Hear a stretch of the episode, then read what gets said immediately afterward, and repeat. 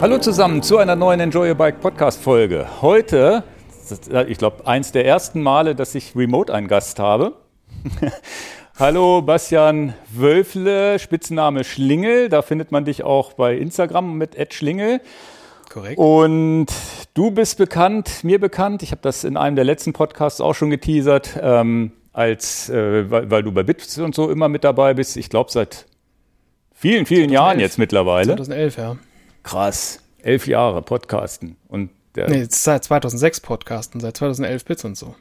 Ja, ja, okay. Also du hast davor schon gepodcastet. Okay. Ja, genau. Das wusste ich gar nicht. Was hast du denn davor alles so gemacht? Ich habe angefangen mit einem Videopodcast. Hallo übrigens erstmal. Ja, ja. genau. genau, ich habe ich hab 2006 mit einem Videopodcast, Technik-Videopodcast angefangen. Wir waren da so eine der ersten im deutschen Markt. Damals hießen wir Digital Upgrade, haben wir, weiß ich nicht, acht Jahre geschafft und Videopodcast zu der Zeit sehr schwer. So ein PowerBook G4 hat halt einfach sechs Stunden gerechnet, bis dieser Film hinten draußen war, der 17 Minuten lang war oder so. Das war noch so prä-YouTube. Und äh, dann irgendwie Maccast mitgemacht und verschiedenste, also ich habe 47 Podcasts gefühlt gemacht über die Zeit und momentan sind es noch so vier aktive und das mache ich halt seitdem, aber das ist so eins meiner großen Hobbys. Und damals die Videopodcasts, die waren dann auch noch äh, einfach auf dem, auf dem kleinen iPod als Video zu genau. sehen, ne? Ja, wir hatten, genau, es, es, gab verschiedene Feeds. Es gab so ein iPod-Feed, wo wir ein optimiertes Video für den iPod-Feed gemacht haben. Ganz am Anfang war das ja noch nicht mal HD. Das war damals noch kein Ding. Wir haben irgendwie 640 mal 360 oder sowas als Auflösung rausgepumpt. Das ist aus heutiger Sicht völlig albern. Ich habe den Video-iPod neulich mal wieder rausgenommen und so angeguckt und so. Darauf haben wir echt Videos angeguckt. Das ist völlig, völlig haarsträubend. Ja, Aber das war damals halt ein Ding, ne? Ja. Ja, ich kenne dich über, über Bits und so und da haben wir uns auch einmal persönlich getroffen in München, als ihr eine Live-Show hattet. Da haben wir uns, mhm. glaube ich, mal kennengelernt und dann später ja. nochmal, ich meine, Fotokina. Da hast du genau. Video gemacht, da haben wir uns dann mal wieder ja. getroffen und wir sind so lose in Kontakt geblieben. Und ich habe so ein bisschen beobachtet, jetzt nochmal die anderen Podcasts, da ist ja einer Run, Run, Eat, Cook, Run, Repeat. Cook, Eat, Repeat, genau. Du musst, kannst es laufen, musst du kochen, dann kannst du essen, dann kannst du... Ja, ja, genau. Kurzer Dank an den Sponsor dieser Sendung. Und zwar freue ich mich, dass Moon Valley wieder mit an Bord ist. Moon Valley ein Bio-Riegel, Energieriegel, gibt's auch Proteinriegel. Ihr seht hier auch auf dem Tisch den, den Post-Workout-Mix. Das ist ein Recovery-Mix, den man trinken kann. Es gibt auch Getränkepulver für die Trinkflasche und so weiter. Guckt euch das Sortiment einfach mal bei uns im Enjoy Your Bike Shop an. Ich verlinke das unten auch. Entwickelt wurde das Ganze von drei Trailrunnern. Ultrarunnern, die wirklich lange und stundenlang laufen müssen. Emily Forsberg, Mimi Kotka, Ida Nielsen aus Schweden. Und das Ganze in Bioqualität produziert und ja, gerade für Läufer, und deswegen ist das für uns Radfahrer natürlich erst recht gut, muss das Ganze natürlich leicht verdaulich sein, einfach zu essen sein, ohne viel zu kauen, ohne das Gefühl, dass man vielleicht aus Versehen mal so einen Krümel einatmen kann und so weiter, dass die Energie sofort äh, geliefert wird. Und ich habe hier auch mal so einen Riegel ausgepackt, dass ihr euch das mal angucken könnt. In dem Fall rote Beete Orange, einer meiner Lieblingsriegel. Und ja, ihr seht, eine weiche Konsistenz. Ich kann den hier so ein bisschen biegen, ohne dass er zerbricht. Also ich kann hier fast so ein U draus machen, ohne dass das Ganze anfängt zu krümeln. Ganz, ganz wichtiger Punkt, unterschätzt man oft. Und nicht zuletzt, das Allerwichtigste ist natürlich, dass die Riegel auch schmecken. Wir haben hier natürliche Zutaten, Biozutaten, alles natürlich und dadurch schmeckt das Ganze auch nicht übersüßt, nicht künstlich. Und jetzt beiße ich hier selber mal rein, weil kann man gar nicht aufhören zu essen. Mmh. Geil. So, ich komme mal schnell auf. Den Riegel, den ich hier gerade gegessen habe, der hat nur acht Zutaten. Datteln, Reissirup, ein bisschen Erbsenprotein dazu. Dieses Erbsenprotein, unterschätzt das nicht. Ihr seid stundenlang unterwegs und euch fehlt die Proteinquelle. Die haben viele andere Riegel nicht, die einfach nur Zucker, Zucker, Zucker haben. Ne? Jeder Riegel hat zwar eine leichte Süße, aber nicht so übertrieben süß, dass man irgendwo nach fünf Stunden denkt, oh, noch so ein Riegel und noch so ein Riegel und noch so ein Riegel. Also, wirklich gut gemacht und selbst wenn ihr hohe Intensitäten fahrt, das Ganze ist dadurch, dass man, dass es nicht krümelt und so gut kaubar und äh, schluckbar ist, selbst dafür gut geeignet. Also ihr müsst dann vielleicht gar nicht unbedingt ein Gel nehmen. Ja, schaut euch bei uns im Shop mal die Mixboxen an. Einmal die Oats and Dates, das sind die Energieriegel, aber auch die Proteinriegel sind nicht doof. Das ist zum Beispiel etwas, was ich nach dem Sport, direkt nach dem Sport als Recovery benutze. Oder eben den Post-Workout-Mix. Ja, das ist so ein Shake, den man euch machen könnt. Der ist sogar lecker, wenn man ihn nur mit Wasser macht. Muss man gar nicht mit Milch oder Hafermilch machen. Und gerade in diesem offenen Fenster in den 30 Minuten nach dem Sport wirklich schnell Proteine, Kohlenhydrate wieder reinzukriegen, das ermöglicht euch natürlich am besten so ein Shake oder eben Energieriegel. Ja, und als kleines Probierangebot bekommt ihr auf die Riegel, zumindest auf die Riegel, 20% Rabatt, wenn ihr den Code Riegel bei uns im Enjoy Bike Shop eingebt. Also vielen Dank an Moon Valley für die Unterstützung. Ich hoffe, den einen oder anderen damit auf den Geschmack zugebracht zu haben und esse jetzt hier mal einen Riegel mal auf. Weiter im Programm. Wer dich von ganz früher kennt, weiß, dass das mit dem Laufen, glaube ich, auch nicht immer so war, dass du laufen gegangen bist und Sport gemacht hast. Und ähm, ja. jetzt mittlerweile ist es so, und deswegen auch dieser Podcast, dass äh, das Spannende ist, dass du jetzt zum Sport gefunden hast, über wie auch immer, das kannst du ja später nochmal mal erzählen. Mhm. Und jetzt Aktuell waren wir wieder am Texten, so mit Gravelbike und da war ich, glaube ich, ein ganz guter Ansprechpartner und dann hat ja. sie gesagt, ich habe da noch mal so ein paar Fragen und dann habe ich gesagt, okay, das ist ja, oder wir haben beide gesagt, das ist ja gar nicht blöd, das mal zu verpodcasten und haben uns dann überlegt, ob bei dir oder bei mir und sind jetzt hier bei mir gelandet und äh, oder bei uns und dann äh, hoffe ich, dass ganz, ganz viele da aus diesen Fragen und Antworten ganz viel schöpfen können, die vielleicht selber Anfänger sind. Ich glaube aber, dass da auch vieles dabei sein wird, was den alten Hasen noch interessieren kann, weil ich glaube, selbst wenn man zehn Jahre Rad gefahren ist, kommt immer irgendwo wieder ein Tipp dazu, wo man sagt, okay, da habe ich ja noch gar nicht dran gedacht, weil manch oft holt man sich so ein Fahrrad aus dem Regal raus, mhm. fährt äh, und fährt los und weiß gar nicht, was man da so genau macht. Und dann merkt man, oh, hier tut vielleicht mal was weh und hier ist es irgendwie, komme ich nicht so gut um die Kurven rum oder es ist alles, ist, holp, ist alles holprig, was auch immer. Ich habe einen Platten, was mache ich? Und äh, der, wir, wir haben nichts geskriptet. Ich habe ein unscharfes Dokument von dir bekommen mit den ganzen Fragen, die du machst. Und ich weiß nicht, was auf mich zukommt heute. Ja, und ich hoffe, genau. dass ich da viel beantworten kann. Ich habe auch ein paar Stichpunkte hier stehen, die ich vielleicht ansprechen werde. Da bin ich ja mal gespannt. Ich habe wirklich sehr, sehr viele Fragen, die sich irgendwie angehäuft haben und ähm, die, ich bin wirklich gespannt. Die sind gekommen, während du jetzt Rad gefahren bist oder auch vorher schon oder? Teils, teils. Ne? Also, ja. ich, also gleich Spoiler, Spoiler Alert vorneweg. Ich habe bereits mir ein Fahrrad gekauft und ich fahre schon damit Fahrrad. Also in den Brunnen bin ich schon gefallen. Ich habe da trotzdem Fragen dazu, die sich für mich immer noch nicht so ganz geklärt haben. Und dann, dann kamen jetzt, also ein paar Sachen sind einfach so grundsätzliche Fragen, die ich dann so hatte. Also ich, ich hatte vorher schon ein Fahrrad, ne? so ist es nicht. ähm, in La jetzt, Lastenrad hast du über Bits und so drüber gesprochen. Über ein Lastenrad hast du über Bits und so lange gesprochen. Ja, ich hab, also ich habe, ne, wer, wer, wer hat nicht irgendwie ein Fahrradproblem? Also ich habe ein Mountainbike schon lange, also das ist ich hatte schon immer ein Mountainbike, habe vor seit vor ein paar Jahren ein neues gekauft, aber ich habe auch ein Lastenrad ähm, der das bei uns halt ein Auto ersetzt, weil ich zu Hause hier halt nur, ich habe einen Urban Arrow, nur mit dem Urban Arrow rumfahre und halt meine Tochter in den Kindergarten fahre und damit einkaufen fahre und wir haben ja inzwischen Lastenrad Parkplätze bei uns im Kaff und das sind richtig viele. Also die haben tatsächlich ernsthaft Autoparkplätze weggekürzt, um da Lastenradparkplätze hinzustecken. Und die Stadt ist bei uns auch sehr, sehr, sehr, sehr gut dabei, das zum Beispiel zu fördern. Die haben 1000 Euro von unserem Lastenrad bezahlt, was halt schon einfach ein netter Anreiz ist, wenn du halt die Möglichkeit hast, dass du die Förderung bekommst. Und das ist ja, das ist ja wirklich äh, in jedem Ort, in jedem Bundesland irgendwie komplett anders. Aber ja, also ich war schon immer auf zwei Rädern unterwegs, schon seit meiner jüngsten Kindheit und hatte da immer Begeisterung für. Mein Vater hat ein völliges Fahrradproblem, also für, du wirst wahrscheinlich lachen, aber der hat irgendwie sechs Fahrräder oder so. N plus ähm, eins, also bei uns hier im Podcast oder wir nennen das immer N plus eins Fahrräder ja. muss man haben. ja, und ich sehe ich seh die Veranlagung bei mir auch, ähm, aber noch bin ich jetzt bei nur drei Fahrrädern ange, also naja, im Keller steht eins noch auf der Rolle, also auf zum Zuito. Da stimmt, da hast du ja, ja, ja, die, die Rolle hast du ja auch. Bei Zwift habe ich die schon ja, genau. gesehen. Ja. Genau. Und die brauche ich zum Glück ja momentan nicht, weil das Wetter sehr gut ist. Aber im Winter, also vielleicht ist das ja alles, alles, alles ganz anders, aber genauso. Das heißt, ich habe ein paar Fragen, kamen halt jetzt einfach dazu, weil man mhm. sich mit dem Zeug auseinandersetzt und ein paar Fragen sind schon, die, äh, die sind schon abgehangen. Die haben schon, die ja. sind vollmundiges. Ja, ich bin gespannt. Und du bist zum Sport gekommen. Wenn ich dich über die Podcasts, wo ich dich so beobachtet habe, ist das ja, glaube ich, erst ein paar Jahre her, ne?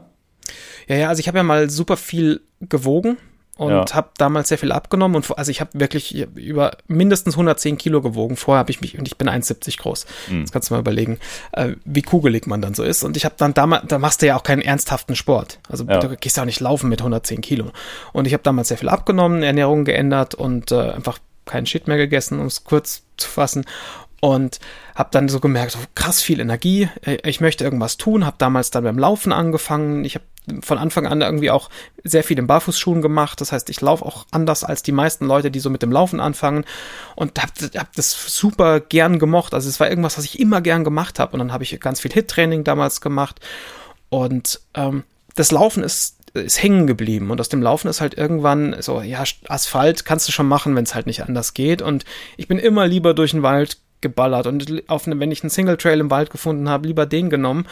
Und ähm, da ist dann, also ich, wir haben hier keine Berge, ne, so richtig. Also ich wohne in Bayern, Münchner, Münchner Raum und man verbindet Bayern immer mit Berge, den Münchner Raum aber halt nicht. Wir sind sehr, sehr, sehr flach. Also da, da ähm, hast du, glaube ich, irgendwie mehr Erhebungen vor der Tür als ich. Und aber die logische Konsequenz ist natürlich, wenn du gerne auf Offroad läufst und Berge in der Nähe hast, das miteinander zu kombinieren. Und daher bin ich, habe ich sehr viel Begeisterung für dieses Trailrunning irgendwann entdeckt und bin halt da dann hängen geblieben irgendwie. Und deswegen auch unser Podcast, also Run, Cook, Eat, Repeat, ist im, Grö im Großen und Ganzen ein Trailrunning-Podcast. Ähm, weil mich der Sport auch so als Sport, also auch als passiver Sport, das ist der einzige Sport, der mich als passiver Sport interessiert. Also ich kann, andere Leute gucken irgendwie Fußball, weiß ich, ich könnte nichts langweiliger finden. Ich Tour de France, kein, kein Gramm, Entschuldigung an alle da draußen, die sich jetzt beleidigt fühlen, kein Gramm Begeisterung dafür, aber ich kann stundenlang die Nacht durch den UTMB angucken. Ähm, wie, wie Leute um diesen Mont Blanc rumrennen. Und ich weiß alles darüber, ne? Ich kann dir irgendwie Golden Trail World Series Ranking sagen, was, was ich überhaupt nicht verstehe, weil eigentlich interessiert mich so eine Scheiße nicht. Ich mache Sport, weil ich Bock drauf habe, Sport zu machen und Bock drauf habe, rauszugehen. Aber da ist es anders bei diesem Sport und das finde ich halt total, äh, ja, finde ich spannend und ich mache das total gern. Und ähm, ja, und so kam ich dann halt irgendwie zum Sport und bin da halt hängen geblieben. Ich erinnere mich noch an, an Freeletics, glaube ich. Das hattest du damals ja. äh, mal als App gemacht und so weiter. Und dieses Trailrunning habe ich immer bewundert, weil ich das auch geil finde. Mhm. Aber ich habe immer Angst, dass ich mir alles kaputt mache beim Bergablaufen. Also ich habe da, ich laufe mal, ich, ich, da muss man doch auch wirklich langsam anfangen. Ich glaube, dein Co-Host bei, bei, bei deinem Podcast, der ist auch richtiger ja. Trailrunner, ne? Also richtig ja. so ein bisschen ambitionierter und langjährig erfahren. Ja. Und du bist sozusagen der in Anführungsstrichen Neueinsteiger. Genau. Hast aber, was ich gesehen habe, schon so richtig Marathondistanzen, glaube ich, so in die Richtung Ultra auch jetzt gefinisht. Ne? Ja, ich habe ein Ultra letztes Jahr gefinisht, genau, und wollte dieses Jahr eigentlich einen 80er laufen. Und ähm, das hat mein Fuß dann aber anders gesehen. ich habe ich hab ein Knochenmarksödem im rechten Fußgelenk entwickelt, was halt nicht so richtig geil ist und wo man halt einfach so die Füße stillhalten muss. Also wo, wo halt Laufen keine gute Idee ist. Ähm, Fahrradfahren ist aber erlaubt. Genau. Und Okay. äh, also, ne, weil du sagst, du machst ja alles kaputt irgendwie, ne? Markus hat sich irgendwie letztes Jahr, also mein Co-Host, hat sich auf die, auf die Nase gelegt oder auf die Hüfte gelegt und sich direkt mal die Hüfte gebrochen. Ähm, sowas passiert natürlich da schon mal. Sowas kann passieren. Das ist schnell verheilt, alles wieder gut und hat auch gerade wieder 120 Kilometer Dinger gefinisht und aber ja, ich, also mich begeistert das ja schon und also grundsätzlich ist mir so ein Wettbewerb ja auch egal. Also ich laufe ja nicht auf Wettbewerbsniveau. Aber es ist schon praktisch, wenn du so ähm, zehn Stunden plus läufst, dass da jemand an dem Wegesrand steht und dir Speisen und Trä- Getränke Ja. zu, zuliefert und du halt weißt, es ist ein abgesteckter Kurs, der funktioniert, ne, da lande ich nicht plötzlich in der Gletscherspalte. Also das, deswegen mache ich grundsätzlich so Events mit. Also nicht, weil ich jetzt sagen will, ich will auf dem Podium laufen, weil das wird halt niemals passieren. Und die Illusion habe ich auch gar nicht. Aber genau, ich mache das aber halt einfach gern und weil Berge einfach sehr gut ist. Wenn ich mich aus, wenn ich mir aussuchen kann, Berge oder Meer, werden immer die Berge gewinnen, weil die Berge einfach objektiv gesehen besser sind als das Meer.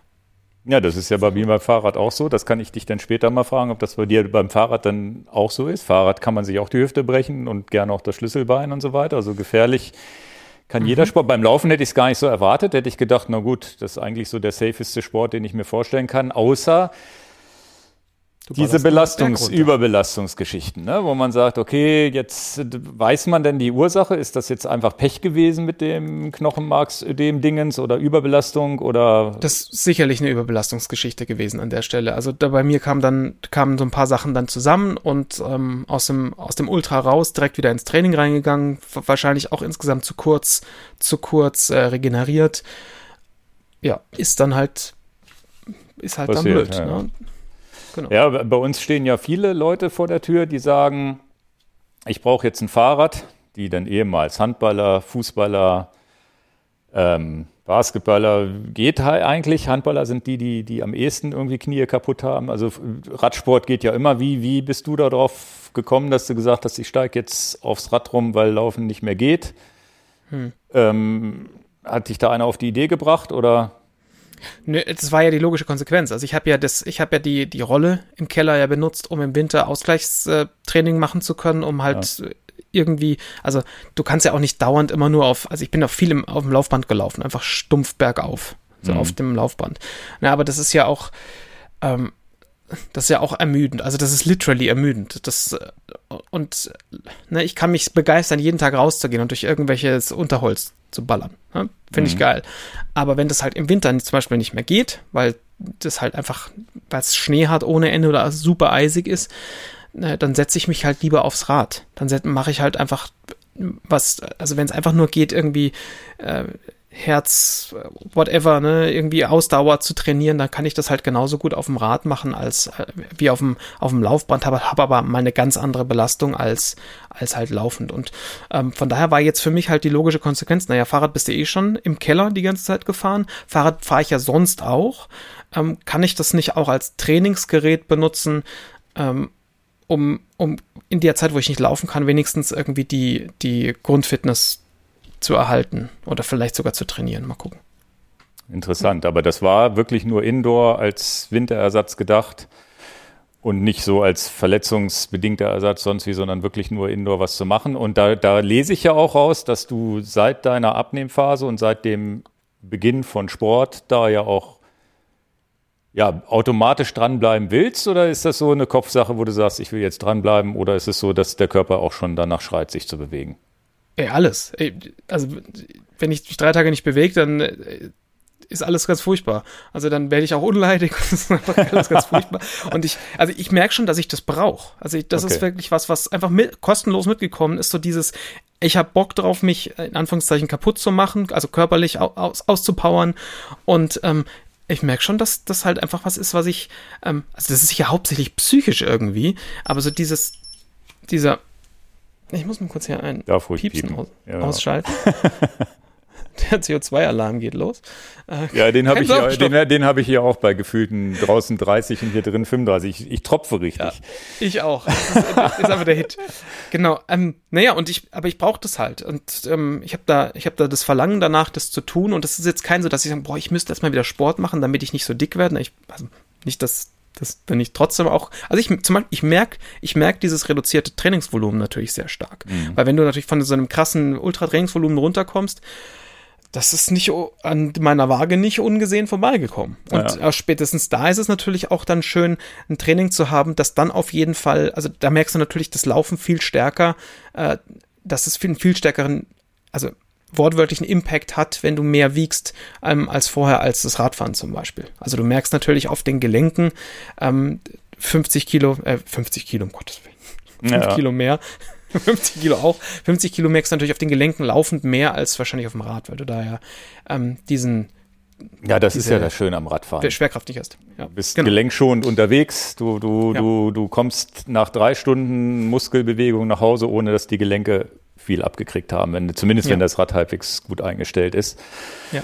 Und tatsächlich ist es egal, ob du 150 Kilo wiegst auf dem Rad, dann musst du halt gucken, dass das Rad das aushält, oder ob du nur 100, ob du 100 oder 80 oder so ein, so ein, so ein Floh bist auf dem Rad mit 60 Kilo, wie die Radprofis vielleicht. Mhm. Gelenkemäßig ist das halt alles gut machbar. Und andererseits ja. ist das Laufen aber natürlich auch ein Sport, wo du sagst, okay, wenn du, wenn du ein bisschen Kilos verlieren willst, Ganzkörpertraining ist das natürlich auch fordernder. Ne? Das heißt, tatsächlich als, als, als Abnehmsport ist Radsport gar nicht so easy, weil äh, oft das Problem ist, dass man doppelt so viel Hunger hat, weil man drei Stunden auf dem Rad gesessen hat und so weiter. Also man muss dann trotzdem Klar. ein bisschen aufpassen, dass man nicht sagt, okay, ich kann alles machen, was ich will. Da sind andere Sportarten dann schon, schon, schon ja, da ist Laufen schon easier. Ich glaube, da kannst, wenn du richtiger Läufer bist, kannst du den ganzen Tag essen, wie du willst. Als Radsportler eigentlich auch, wenn du jeden Tag zehn Stunden fährst, aber sonst, oder Tour de France. Aber sonst ist es auch so, dass der Körper tatsächlich beim Ausdauersport, habe ich auch interessante Podcasts in Amerika gehört, wo es darum geht, na, Ausdauersport ist jetzt nicht so easy, da auch das gleich als Abnehmsport zu nehmen. Ja, ja. Weil man nämlich sofort die Kalorien eigentlich mehr wieder rein isst, als man denkt. Also wenn man denkt, man braucht mehr, als man ja, ja, klar. Ja. Auf der anderen Seite, ähm, ein sehr, sehr wahres Sprichwort ist ja, you never outrun a bad diet. Äh, von daher, du kannst, ne, so ja, viel ja. rennen kannst du nicht, wenn du einfach nur Shit isst. Und also am Schluss, wenn du abnehmen willst, meine Empfehlung als äh, Professor, Doktor, Doktor der Abnehmmedizin äh, nicht, ähm, ist ist halt weniger Mist oder ist weniger, also je nachdem. Ja, ja, also genau. Das, Eins, da ist, ist es am einfachsten zu gewinnen. Genau, ja, ja. Und ähm, ansonsten, wie bist du jetzt zu dem Gravelbike gekommen? Hast du da einen guten Händler bei dir in der Gegend gefunden? Weil ich glaube, bevor du jetzt Fragen stellst, ist ja meine Frage, das Allerwichtigste ist ja für uns hier auch in, im Hannover-Raum oder teilweise auch überregional kriegen wir hier den einen oder anderen Kunden. Er sagt, er will ein Bike und dann kommen, ist es ja so, dass man heutzutage gerade im letzten, einen der letzten Podcasts drüber gesprochen habe, so eine große Bandbreite an Übersetzungen und Fahrrädern und Preisklassen und so weiter und für jeden ist das Richtige dabei. Weil das ist oft der Beginners-Fehler ist, das falsche Rad zu groß, zu klein, falsche Übersetzung und es macht irgendwie keinen Spaß und im schlimmsten, manchmal ist es auch nur der Sattel und es macht keinen Spaß. Also wurdest du da gut beraten und wie bist du da hingekommen? Ich habe ja äh, folgendes Problem und Herausforderung und äh, gleichzeitig Glück. Ich habe zwei Freunde, die Fahrräder verkaufen. Einer sitzt in Hannover, der andere in Fürstenfeldbruck. und nachdem mein Wohnort ähm, in Fürstenfeldbruck ist und ich 600 Meter zum einen, 600 Kilometer zum anderen habe, hat natürlich äh, hier Zweirad Fischbeck vor Ort gewonnen. So recht. Und genau, und die machen, die machen, also die haben so eine Philosophie: Wir verkaufen dir kein Fahrrad, wenn wir dich nicht vermessen haben. Ne? Sehr gut. Ganz einfach. Du gesagt, äh, du, die haben so einen 3D-Scanner, stellst du dich rein, ziehst dir so ein albernes Ding an und dann messen die dich aus. Und, ähm, äh, und dann wird dir halt sinnvoll ein Fahrrad verkauft. Und dann äh, sagt, ne, ich habe das schon gemacht, da vor einer Weile mal. Und da meinte er, ich so, ich durch, hätte gerne ein Gravelbike, habe mit ihm so geredet, so was so, wie viel Geld ich ausgeben möchte. Und äh, gesagt, ja, das ist sinnvoll. Und habe ihm so meine Rahmenparameter genannt, die hießen Pink. Und ähm, dann habe ich gesagt, okay, kriegen wir irgendwie hin. Und dann kommt er mit einem Rad an, das sehr klein ist. Und ich so, echt? Also, ja, echt. Also, ne, ist äh, das deine Größe? Brauchen wir nicht drüber reden. Vielleicht müssen wir den, also ich, nicht, wahrscheinlich müssen wir den äh, Vorbau vorne tauschen gegen den anderen. Hier, nimm das mal, fahr, geh mal fahren. Und ich, ich war ja vorher gar nicht so sicher, ne? will ich ein Gravelbike oder nicht? Was, also, also, das ist ja die erste Frage vielleicht an dich. Ist ein Gravelbike nicht einfach ein Rennrad? Oder nicht? Also erstens musst du nachher mir noch so ein Bild schicken von deinem Rad, damit ich das hier mal einblenden kann, wenigstens im Podcast. Das kriegen wir hin. Wenn ich es nicht gemacht habe, erinnert mich dran, liebe Community, weil ich vergesse es bestimmt. Ich sage immer, ich verlinke irgendwas und mache ich es doch nicht. Ja. ähm, Gravelbike Rennrad. Ähm, tatsächlich, das äh, stimmt schon so ein bisschen, weil es ja diese Rennradgeometrie hat ja. oft ein bisschen komfortabler ist als ein Rennrad. Ein Rennrad, äh, und das ist ja bei diesen Rädern mit diesen Rennlenkern so, dass die, dass die Geometrie oft Trumpf ist. Das geht von komfortabel bis racing und Aero und ähm, da, da spielt es auch eine Rolle, wie hoch ist die Überhöhung von Sattel zum Lenker zum Beispiel. Das heißt, wenn ich ein sehr sportlicher, also ein richtiger Rennfahrer bin, der irgendwie Kriterien fährt, der bei der Tour de France mitfährt und so weiter, dann haben die vorne einen riesen Vorbau, einen kleinen Rahmen, möglichst kleinen Rahmen, damit die Sattelstütze ganz, ganz weit raus muss und der, der, der Lenker ganz weit unten ist. Umso aerodynamischer, umso gebückter fahren sie. Umso, umso schneller kommen sie durch den Wind, umso weniger Watt müssen sie treten, um vielleicht im Windschatten zu fahren. Und da ist, äh, da ist ja im Bike-Fitting, wenn du jetzt, äh, ich, ich gehe davon aus, dass du, du wurdest jetzt vermessen, aber wenn du jetzt wirklich ein Bike-Fitting als Profisportler machst oder wirklich mal so zwei, drei Stunden durchge, durch die Mangel genommen wirst, wo geguckt wird, wie groß bist du, wie, äh, wie beweglich bist du und so weiter, Und da wird dann geguckt, was ist das Maximale, was wir bei diesem Fahrer rausholen können, was der halt auch noch tragen kann. Da muss, da muss mhm. er Yoga gemacht haben und flexibel sein, da muss er vielleicht auch eine gewisse Stabilität im Rücken haben und so weiter, dass er das überhaupt fahren kann. Und die äh, Gravelbikes sind eigentlich nur deshalb möglich geworden, weil äh, die Scheibenbremse im Rennrad Einzug gehalten hat. Okay. Weil vorher wenn du dir alte Rennräder anguckst, da passt halt einfach nicht viel durch, außer dieses ganz dünne Ding mit ganz viel Bar, was man aufpumpen musste früher. Mhm. Und ähm, ja, und dann durch die, durch die Scheibenbremse wurde es auf einmal möglich, Rahmen so zu bauen, dass es ja, also es gab nicht mehr diese, diese, diese, diese Klemmbremse. Ich zeige dir das auch mal mhm. hier in die Kamera. Ja wo, wo, wo der Reifen limitiert war durch diese Bremse, die einfach um den Reifen rumging, weil die Bremse ist jetzt irgendwo da unten am Rad und der Reifen kann so dick sein, wie man will. Und jetzt ist die Kunst, es gab auch schon Cyclocrosser dann, die hatten dann so eine, so eine V-Bremse, da ging das schon mit den dickeren Reifen und so weiter.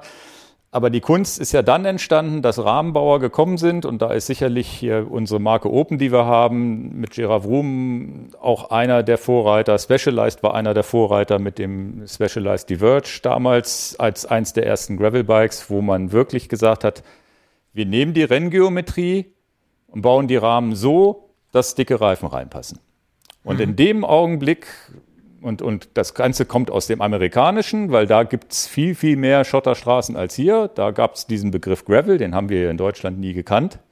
Hier gab's höchstens Feldwege und mhm. ich glaube, nicht mal Schotter hat man die genannt.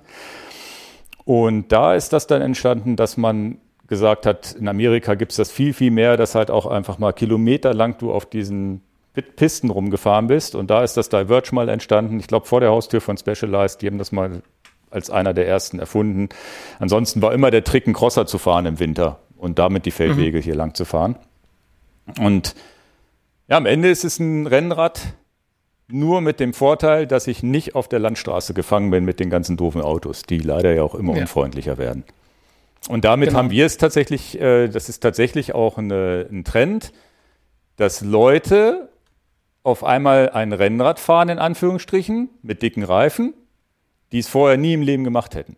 Weil genau. 8 Bar und jede, jeder Gullideckel tut weh im Handgelenk und sonst wie hatte ja keiner Bock drauf. Also sich, ja. was wir uns früher gequält haben, da musstest du schon Bock drauf haben, diese Kilometerfresserei auf der Landstraße und wurdest eng überholt und sonst wie. Und jetzt ist es so, ja, was ist, ich nehme meine Frau, nimm, nimm viele Menschen, die Angst vor Autos haben, die vielleicht wirklich eher so gemütlich unterwegs sind und eben auch nicht dieses Rennen gehen haben, sondern einfach an der frischen Luft Rad fahren wollen, vielleicht ein Abenteuer erleben wollen, auch vielleicht mal irgendwo übernachten wollen, eine Radtour. Trotzdem nicht arschlangsam mit ihrem Trekkingbike oder Mountainbike auf der Landstraße unterwegs zu sein. Und da kommen einfach viel, viel mehr Leute zu so einem Fahrrad, auch in der günstigen Preisklasse 500 bis 1000 Euro, die hier in der Stadt rumgurken. Auf einmal mhm. sieht man viel mehr Leute mit Rennlenker, ja. die so ein Gravelbike fahren, was, was jetzt nicht unbedingt diesen sportiven Anspruch hat, sondern die einfach sagen, ich fahre da von A nach B mit. Ja. Und so ist das Ganze entstanden. Also es ist am Ende ein Rennrad.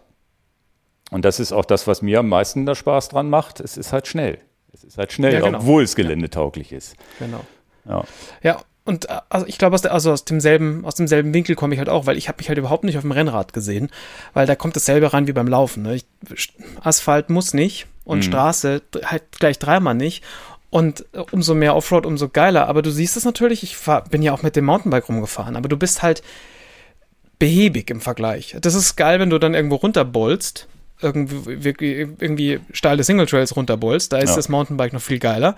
Ähm, aber naja, sicher war ich mal halt nicht. Und ich wusste halt, ich, ich hätte gerne ein, ein, Trainingsgerät, das man aber auch sonst auch mal so benutzen kann. Und hab und habe halt dann zum ersten Mal dieses mich auf dieses Gravelbike gesetzt, was grundsätzlich so höhenmäßig und so schon mal so grob eingestellt war, dass es mir passt. Und so probier das mal aus, dann gucken wir mal, ob dir irgendwas nicht passt und so weiter und so fort. Und bin dann zehn Minuten eine Runde gefahren, habe sofort verstanden, warum das geil ist. Also es war wirklich so Instant Love.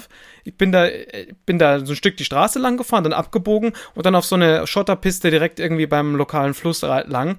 Und dann, da geht's dann hinten und wird's ein bisschen wurzelig und ich so, boah, das ist geil. Alter ja, ja. Schwede, ist das gut. Und ähm, Ich so, okay, das kann natürlich jetzt, weißt du, so, ist mal was Neues, hast du jetzt ausprobiert, das ist alles schön und gut, bin ich zurückgefahren, habe gesagt, okay, ich habe das, wirklich das Gefühl, der Vorbau müsste weiter vor, ähm, oder der Lenker müsste weiter vor und äh, dieses und jenes und wurden noch zwei, drei Sachen ausgetauscht. Ähm, und, äh, aber dieses, das ist geil Gefühl ist nicht weggegangen. Also nicht fall und ich, ne, er hat auch gleich gesagt, probier das aus, wenn das nichts für dich ist, dann bringst du mir das wieder. Und ja. dann haben wir festgestellt, dass das nichts für dich ist.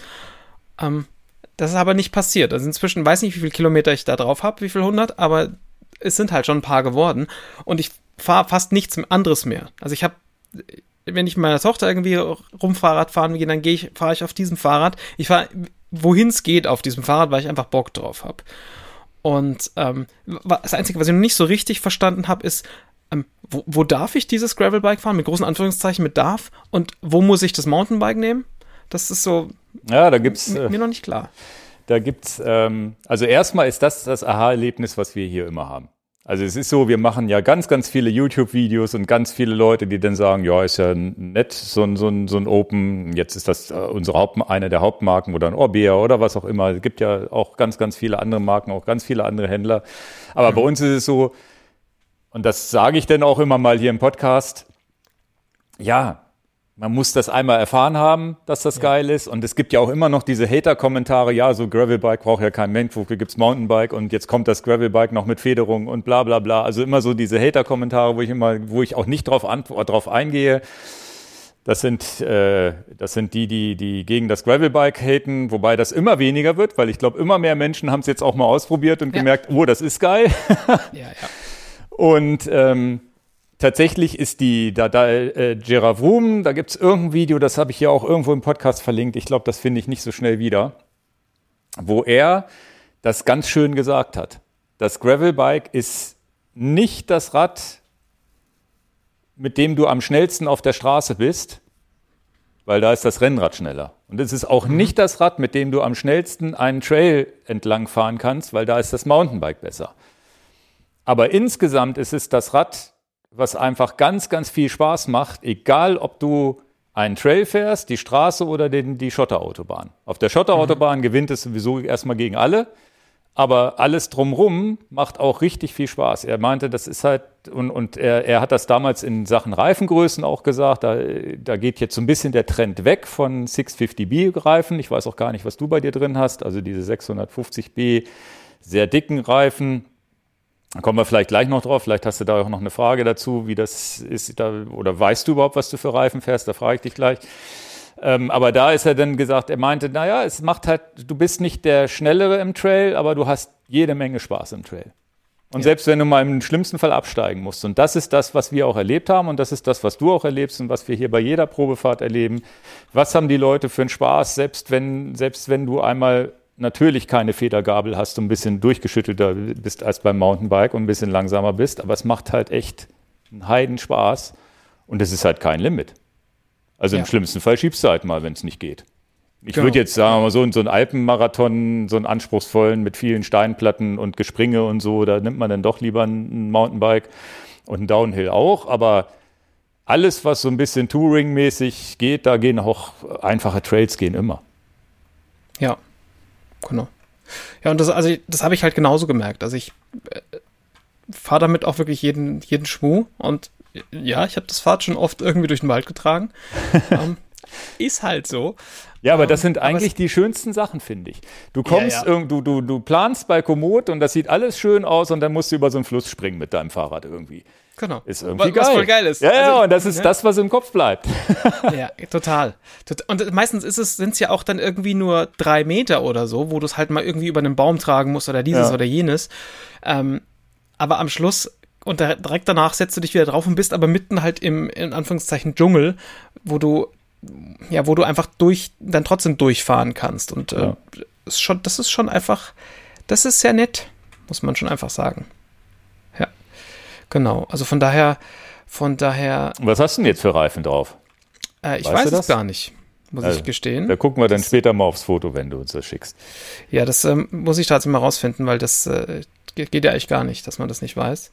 Ich habe neulich tubeless, mal geguckt fährst du tubeless schon oder Bitte? Fährst du tubeless oder weißt du das auch nicht?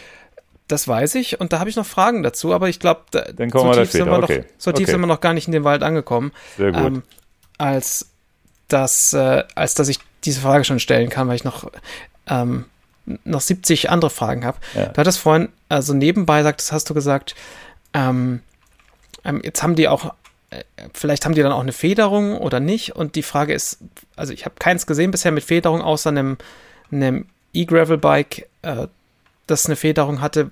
Warum haben die keine Federung? Du hast ein, gegenüber einem Mountainbike-Rahmen ein relatives Platzproblem. Wenn du dir so einen Mountainbike-Rahmen anguckst, der hat ja sowieso schon mal eine andere Geometrie. Du sitzt ein bisschen aufrechter, breiterer Lenker und so weiter, aber die haben ja nicht dieses große Triangel. Während ein, der, das Gravelbike ein relativ großes Triangel hat, also diese, dieses, diesen Shape und Ja. ähm, meistens auch relativ große Laufräder. Und da ist wenig Platz. Da gibt's jetzt von, von SRAM RockShox, glaube ich, eine, eine Federgabel, die man reinbauen könnte. Aber irgendwie macht man es auch nicht. Weil man eher, so machen wir es zumindest, erstmal sind, haben die, die Carbonräder hier sowieso schon einen Grundkomfort drin. Und wenn du dann sagst, du brauchst mehr Komfort, nimmst du eigentlich einen dickeren Reifen. Weil du dann, Okay. dann ist denn diese 650B-Geschichte. Da hast du ein Laufrad, was ein Tick kleiner ist als ein normales Rennradlaufrad. Also statt 28 Zoll sind es 27,5 Zoll. Und wenn du da so einen fetten Ballonreifen drauf machst, ist der um, um, Umfang wieder ungefähr gleich wie beim Rennrad. Ich, ich hoffe, das kannst du dir grob vorstellen. Auf die Schnelle, wenn nicht, gibt es da ganz viele Videos zu, die wir, glaube ich, schon gemacht haben. Also es ist auch wieder so ein Nerd-Thema eigentlich. Das heißt, du fährst mit niedrigem Luftdruck, tubeless und hast sowieso schon den Grundkomfort. Und das, wenn du jetzt wirklich sagst, Wurzelpassagen, Trails, ja, wenn du die vor der Haustür hast und jeden Tag fährst, dann hast du halt vielleicht doch ein Mountainbike vor der, vor der Tür und fährst die. Ansonsten, wenn du mal da drauf landest und den Luftdruck niedrig genug machst, ist das auch so alles okay. Die Rahmen an sich haben Flex. Also das ist zum Beispiel ähm, ein Carbonrahmen, je nachdem, wie man das Layout wählt, dann, dann ist einfach hinten ein bisschen Flex in, der, in den, in den Hinter, Hinterradstreben und so weiter drin. Das heißt, der, der schluckt sehr, sehr viel an Vibrationen rein. Es gibt strange Federgabeln für, für das Vorderrad. Es gibt äh, Specialized, die bauen in den Lenker so ein bisschen eine Federung rein. Also es gibt da verschiedene Sachen, die, die, die verbaut werden, aber auch immer mehr Gewicht bedeuten. Und tatsächlich, hier schiebt so gut wie kein Kunde irgendwas mit Federung raus. Also es gibt, auch, es gibt auch versenkbare Sattelstützen, die ein bisschen Federung bieten. Es gibt, äh, was, wir, was ganz beliebt ist, ist von Redshift. Das haben wir, das verbauen wir schon dann schon öfter mal, dass der Vorbau gefedert ist. Und die haben auch eine Sattelstütze, die gefedert ist. Bedeutet immer ein bisschen mehr Gewicht, aber das ist schon so, dass manche Leute das reinbauen, weil es halt auch eine Investition, wenn man vorne und hinten macht, von 300, 400 Euro ist. Das kann man schon machen, wenn man wirklich Handprobleme hat und das Gefühl hat, man braucht das, aber ich selber vermisse es zum Beispiel gar nicht. Okay. Und ich glaube, da kommt jetzt in Zukunft, wird das immer mehr gefedert, weil, weil, weil die Hersteller merken, Gravel ist ein großes Thema und dann bauen sie halt Zubehör dazu. Wir haben, wie gesagt, ich selber habe es hier auch im, im Showroom und ja, kommt vielleicht auch drauf an, was man so macht. Aber eigentlich, das ist dann vielleicht auch. Vielleicht, wenn man wirklich Federung braucht, dann ist vielleicht das Mountainbike auch besser. Und dann geht's, dann ist es, ist es vielleicht auch so. Also ganz, ganz schwierig.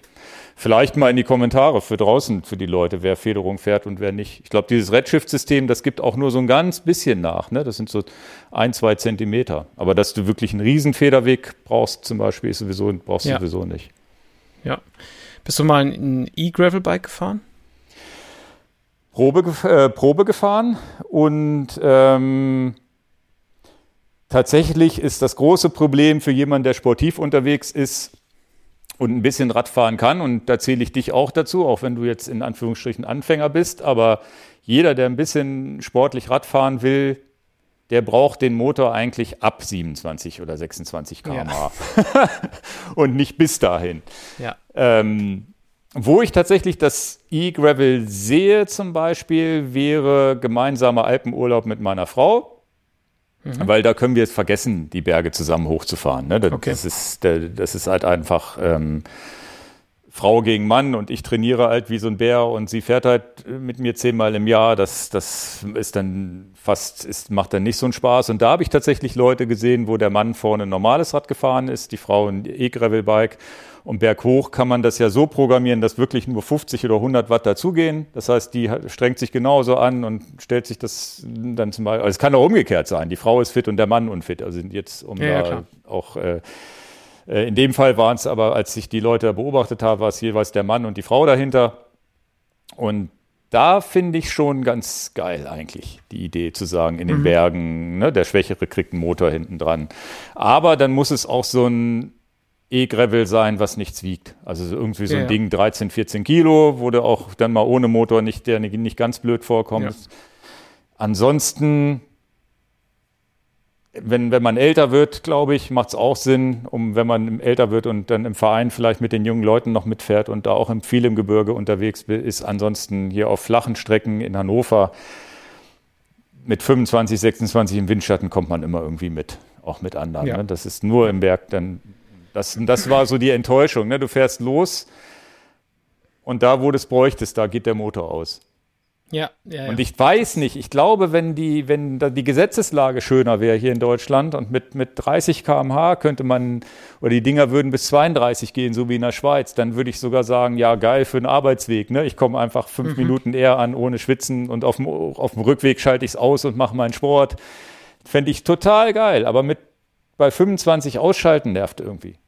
Ja, das sehe ich ähnlich. Weiß ich nicht. Hattest du da mal mit geliebäugelt, dir sowas Nee, gar nicht. Ich bin das mal, ich bin das mal Probe gefahren. Ich bin so eine Urwarn-Probe gefahren mit, tatsächlich sogar mit Federung vorne, was ja. völlig wild war und es aber auch nichts gewogen hat im Vergleich. Ähm, und ich fand das, ich bin in der Stadtprobe gefahren, so über Kopfsteinpflaster und fand das irgendwie nett, weil du halt ging hoch und runter und das ging völlig easy und du hattest so dieses Gefühl. Ähm, und ich hatte anfangs gar nicht gerafft, dass das einen Motor hat. Und weil das sehr gut bei denen verbaut war. Ja. Und ähm, und ja, aber am Schluss war, war das, ich wollte ja immer ein Trainingsgerät haben. Ich ja. wollte ja nie, also das war, mein, mein Wunsch war ja nie, irgendwie damit weit zu kommen und mich dabei nicht so viel anzustrengen, sondern ich möchte damit zwar auch weit kommen, aber ich, ich habe schon Bock danach einfach platt zu sein. Und ja, und ja, das ist ja auch tatsächlich so, wenn du das zum Sporttreiben benutzt, ist ja auch egal, ob ich nur, wenn dann der Gegenwind kommt und ich fahren nur, habe ich auch. Wenn hier bekloppter Gegenwind im Winter ist, dann fahre ich halt 15 bis 18 km/h. Ja. Ist mir ja egal. Und trotzdem gibt es viel, viel E-Bike-Bashing, auch in unseren Kommentaren immer mal wieder hier bei YouTube und, und in Podcasts, wo ich auch gerne dagegen bin, weil ich sage, das ist manchmal die Einstiegsdroge. Wenn du jetzt, ja, ja, genau. wenn du jetzt zum Beispiel da, da, immer noch die, die, die Kilos mehr auf hättest, dann nimm doch lieber das E-Bike, dass du überhaupt mit einem vernünftigen Puls fahren kannst auch mal hügelig und wenn mal Wind ist und diese, diese Hürde überhaupt aufs Rad zu steigen halt eine einfachere ist. Ja. Ähm, wenn du, du, du hast jetzt diese, diese, diese Ultra-Trail schon hinter dir, aber wenn du jetzt wirklich sagst, du bist jemand, Leben lang keinen Sport gemacht, vielleicht noch eine Krankheit gehabt und sonst wie und, und dann, dann, dann noch Kilos zu viel. Klar, nimm das E-Gravel oder überhaupt ein E-Bike, fahr los, weil Anders kriegst du den Puls nicht auf 120, 130 und den Puls auf mhm. 180 zu pushen, nur um Rad zu fahren, dann hast du ja. auch spätestens nach drei Wochen keinen Bock mehr. Deswegen, genau. das ist eine Einstiegsdroge, wo ich auch in den Kommentaren schon Leute gelesen habe. Ich habe mit dem E-Bike angefangen und habe mir jetzt ein Gravelbike gekauft.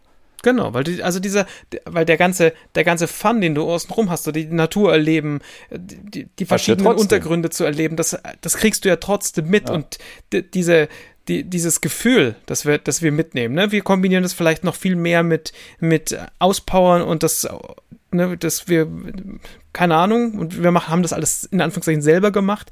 Äh, aber das ist natürlich auch eine privilegierte Position, in der du sitzt, weil du sagst, du kannst das machen. Und äh, aber dieses, diese ganzen anderen Gefühle und Erlebnisse mitzunehmen, ist halt was, das ist einfach cool, wenn das jemand machen kann, der oder die halt das vorher nicht machen konnte. Daher, ja, du als ja. Trailrunner wirst das ja in den Bergen auch gesehen haben, dass da der ein oder andere mit weißen Haaren mit dem E-Mountainbike da fährt. Das ist sicherlich auch Klar. manchmal, wo man vielleicht als Wanderer oder Fußgänger auch genervt ist, wenn es dann zu viele von den E-Bikern sind, aber wie auch, auch am, am Großglockner äh, Rentnerpärchen, die da mit dem Fahrrad hochfahren, das ist ein Auto weniger, was da hochfährt. Ja, ja, und also. Und die machen Bewegung und die sind an der Natur und wie gesagt, es gibt Leute,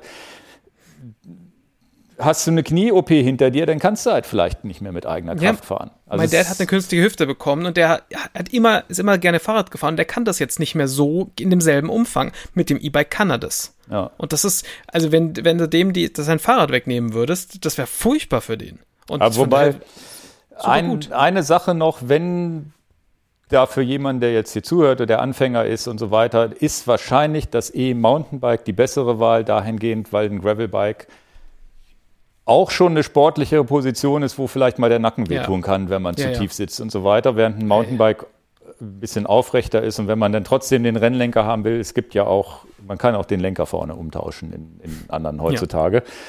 Deswegen, also da muss man auch vorsichtig sein, wenn jemand sowieso schon, auch, weil, weil das ist jetzt ganz blöd gesagt, wenn einer viel wiegt, dann kann der Bauch schon im Weg sein, um diese tiefe Position zu fahren dann ist das schon unangenehm und äh, dann kann das auch sein, dass durch diese Tiefe, selbst wenn du ein komfortables Gravelbike aufbaust, hast du trotzdem gegenüber jemandem, der leichter gebaut ist, auch eine höhere Belastung auf den Armen und so weiter, um den Lenker zu halten und so. Da ja. Deswegen, also das muss man auch alles im Hinterkopf behalten.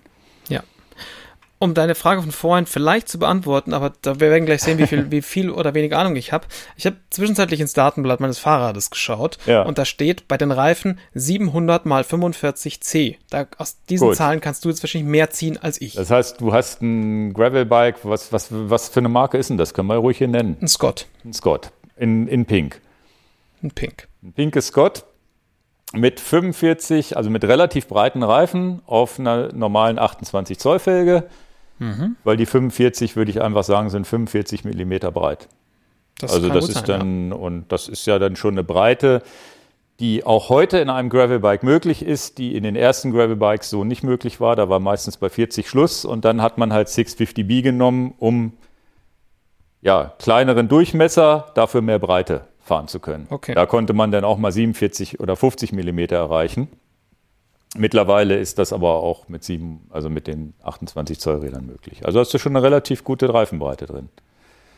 Wenn du das sagst, glaube ich dir das. Also relativ breit, ne? Also was ja immer, was, was, und auch da haben wir ja heutzutage gegenüber vor fünf, sechs Jahren eine Auswahl an Reifen. Fahre ich 40 mm, 36, 45 bis 50 geht das hoch auf den großen Felgen, dann 650B und so weiter. Da sind ja Nuancen, ne? Wenn man dann irgendwann das ist jetzt für den Anfänger vielleicht egal. Ne? Das ist, ich glaube, das ist auch ein guter Reifen für dich als jemand, der da einsteigt. Aber je mehr man da reinkommt in das Thema, desto eher haben wir gerade ein Video zu veröffentlicht zu verschiedenen Reifen, die wir ganz gut finden. Wo man dann wirklich sagt, okay, ein bisschen mehr Stolle, ein bisschen weniger und äh, ein bisschen breiter, ein bisschen schmaler, was ist besser für mich? Fahre ich vielleicht sogar mal einen Slick auf Schotter, wenn es geht, ne? Das, und so weiter. Das ist ganz spannend eigentlich also ohne dem Video jetzt vorzugreifen, aber es, nachdem es eine Frage ist, die da bei mir in meinem Fragenkatalog steht, ist, wie viel Stollen oder Profil brauche ich denn? Wovon hängt es denn ab? Also in die Kurzform. Ich gucke mir einfach nachher noch das Video an. Ähm, ja, ich glaube, in dem Video ist, in dem aktuellen Video zu dem Reifentest, was Matze und André gemacht haben, da haben wir, glaube ich, ähnliche Reifen untereinander getestet. Mhm. Und ähm,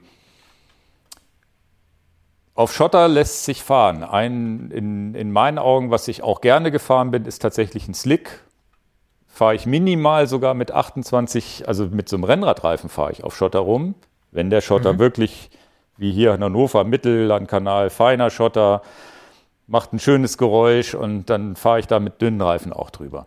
Und auch ohne Stolle. Ne, dann muss ich natürlich ohne Stolle in den Kurven ein bisschen vorsichtiger sein, damit ich nicht wegrutsche, aber geradeaus renne ich natürlich da drüber. Und ähm, dann habe ich, gibt's, geht das hoch bis 32, 36. Mittlerweile gibt es 35, 36 Millimeter Reifen ohne Stolle, also und bis hin zu 40 ohne Stolle, wo man sagt, da fahre ich einfach einen Slick. Das ist alles schön, solange es trocken ist und der Schotter fein ist. Ne? Hm. Fange ich an, über Wiesen zu fahren und es ist vielleicht auch nass und ein bisschen matschig, dann brauche ich, brauch ich halt Stolle. Ich persönlich habe zum Beispiel hier in Hannover ein Setup, dass ich beim Graveln, na, ich habe ja, hab ja auch diese N plus 1 Fahrräder und so als Händler ja sowieso muss ich das ja alles testen. Ist ja mein Beruf, ne? Mhm, natürlich. ähm, Ich entscheide das nach dem, was ich fahre. Ich habe jetzt eine Fahrt nach Wolfsburg gehabt von Hannover. Die ist genau 70 Prozent Asphalt und 30 Prozent Schotter. Da fahre ich mit den Slicks. Da kann ich auch mit 28 Millimeter Reifen fahren oder eben, ich bin den damals mit, gerade letzte Woche wieder mit 32 Millimetern, mit normalem Rennradreifen, aber breit. Über Schotter baller ich damit rüber und viel Straße und so weiter und, und, und fahre ich, fahre ich los und fahre 70 Prozent Schotter und 30 Prozent Asphalt. Dann fahre ich halt auch gerne meine 40 Millimeter, das sind so Conti Terra Speed, sind 40 breit, immer noch schmaler als deine haben so eine ganz, ganz leichte Noppe in der Mitte und außen so ein bisschen größere Noppen. Die haben dann auch auf Schotter schon ein bisschen mehr Grip und in, in den Kurven ein bisschen schöner. Der fährt aber auch auf dem Asphalt noch schön. Also da bin ich auf dem Asphalt auch noch schnell unterwegs und schön, schön, ja, habe nicht das Gefühl, dass ich die Stollen höre und so weiter. Und im Winter, wenn ich dann im Winter, wenn dann, wenn dann der Winter kommt, wäre mir das viel zu, wäre mir da viel zu gefährlich, weil wenn ich auf hm. eine nasse Wiese fahre, dann rutscht der durch. Dann ja. nehme ich vielleicht einen Terra Trail, wäre, wenn man die bei Conti jetzt bleiben würde, der einfach eine etwas dickere Stolle hat.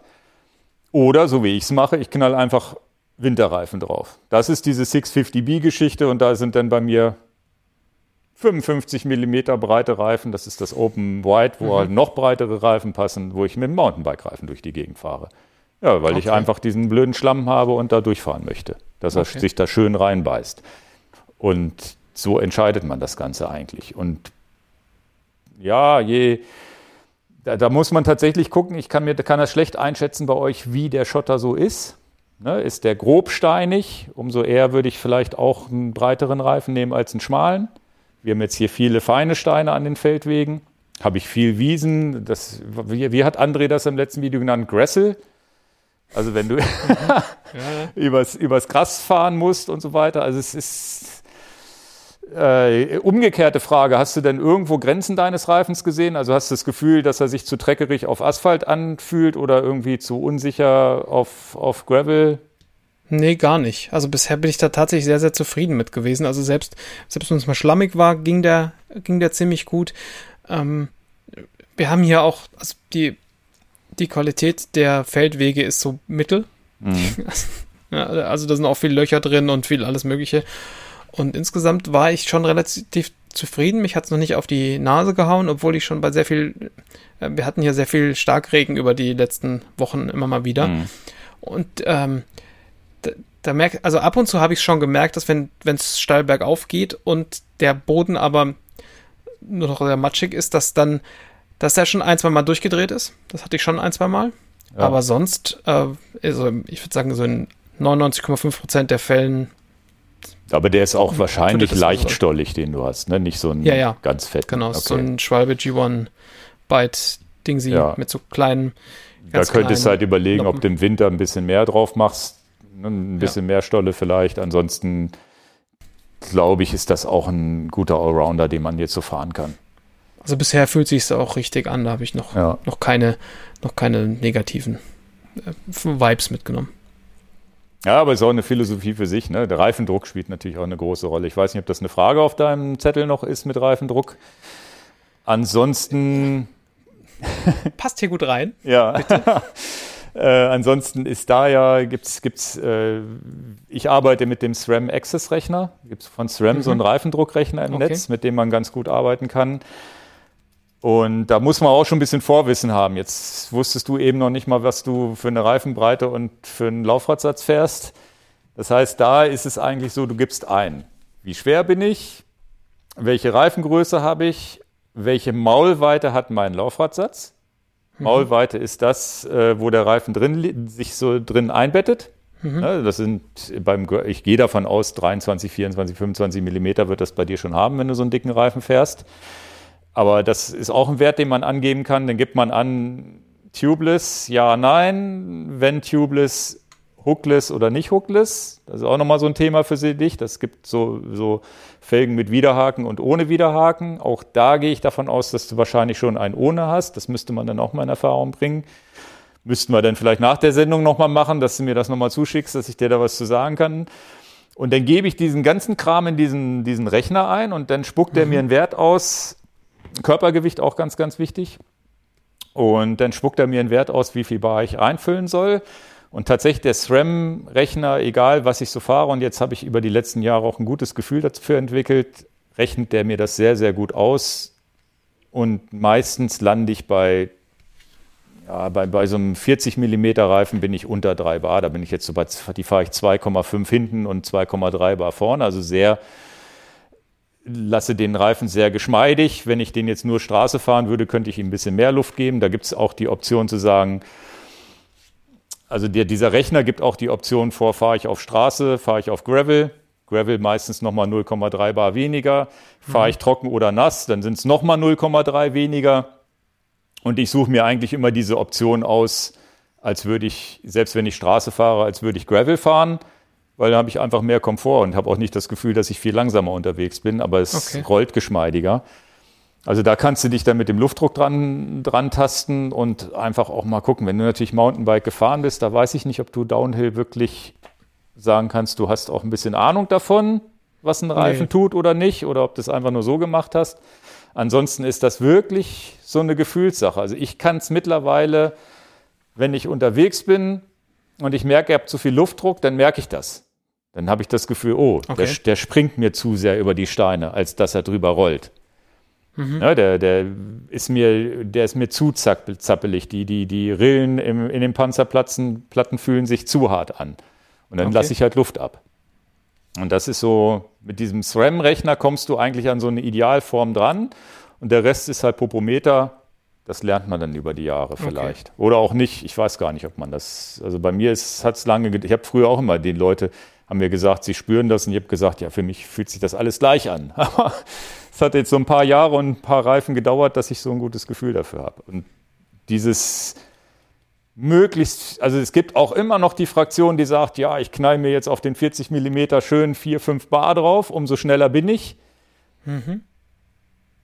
Ja, das glaube ich nicht mehr dran, dass man da schneller ist. Also so meine Messwerte zeigen, ich bin egal, wie viel Bar ich da drauf habe, genauso schnell und eher mit weniger bin ich schneller, weil ich komfortabler über die ganzen Sachen drüber rolle. Der Rollwiderstand wird kleiner und auch breitere Reifen gegen dünneren Reifen. Alles gar nicht mehr so ein großes Problem. Okay, ich sehe schon, da muss noch viel Berechnung gemacht werden. Bis, äh, bisher bin ich irgendwie bei dreieinhalb, glaube ich, was vielleicht zu viel ist. Vielleicht auch nicht, man weiß es nicht, äh, noch nicht. Aber das kriegen wir Drei, Dreieinhalb kommt mir zu viel vor.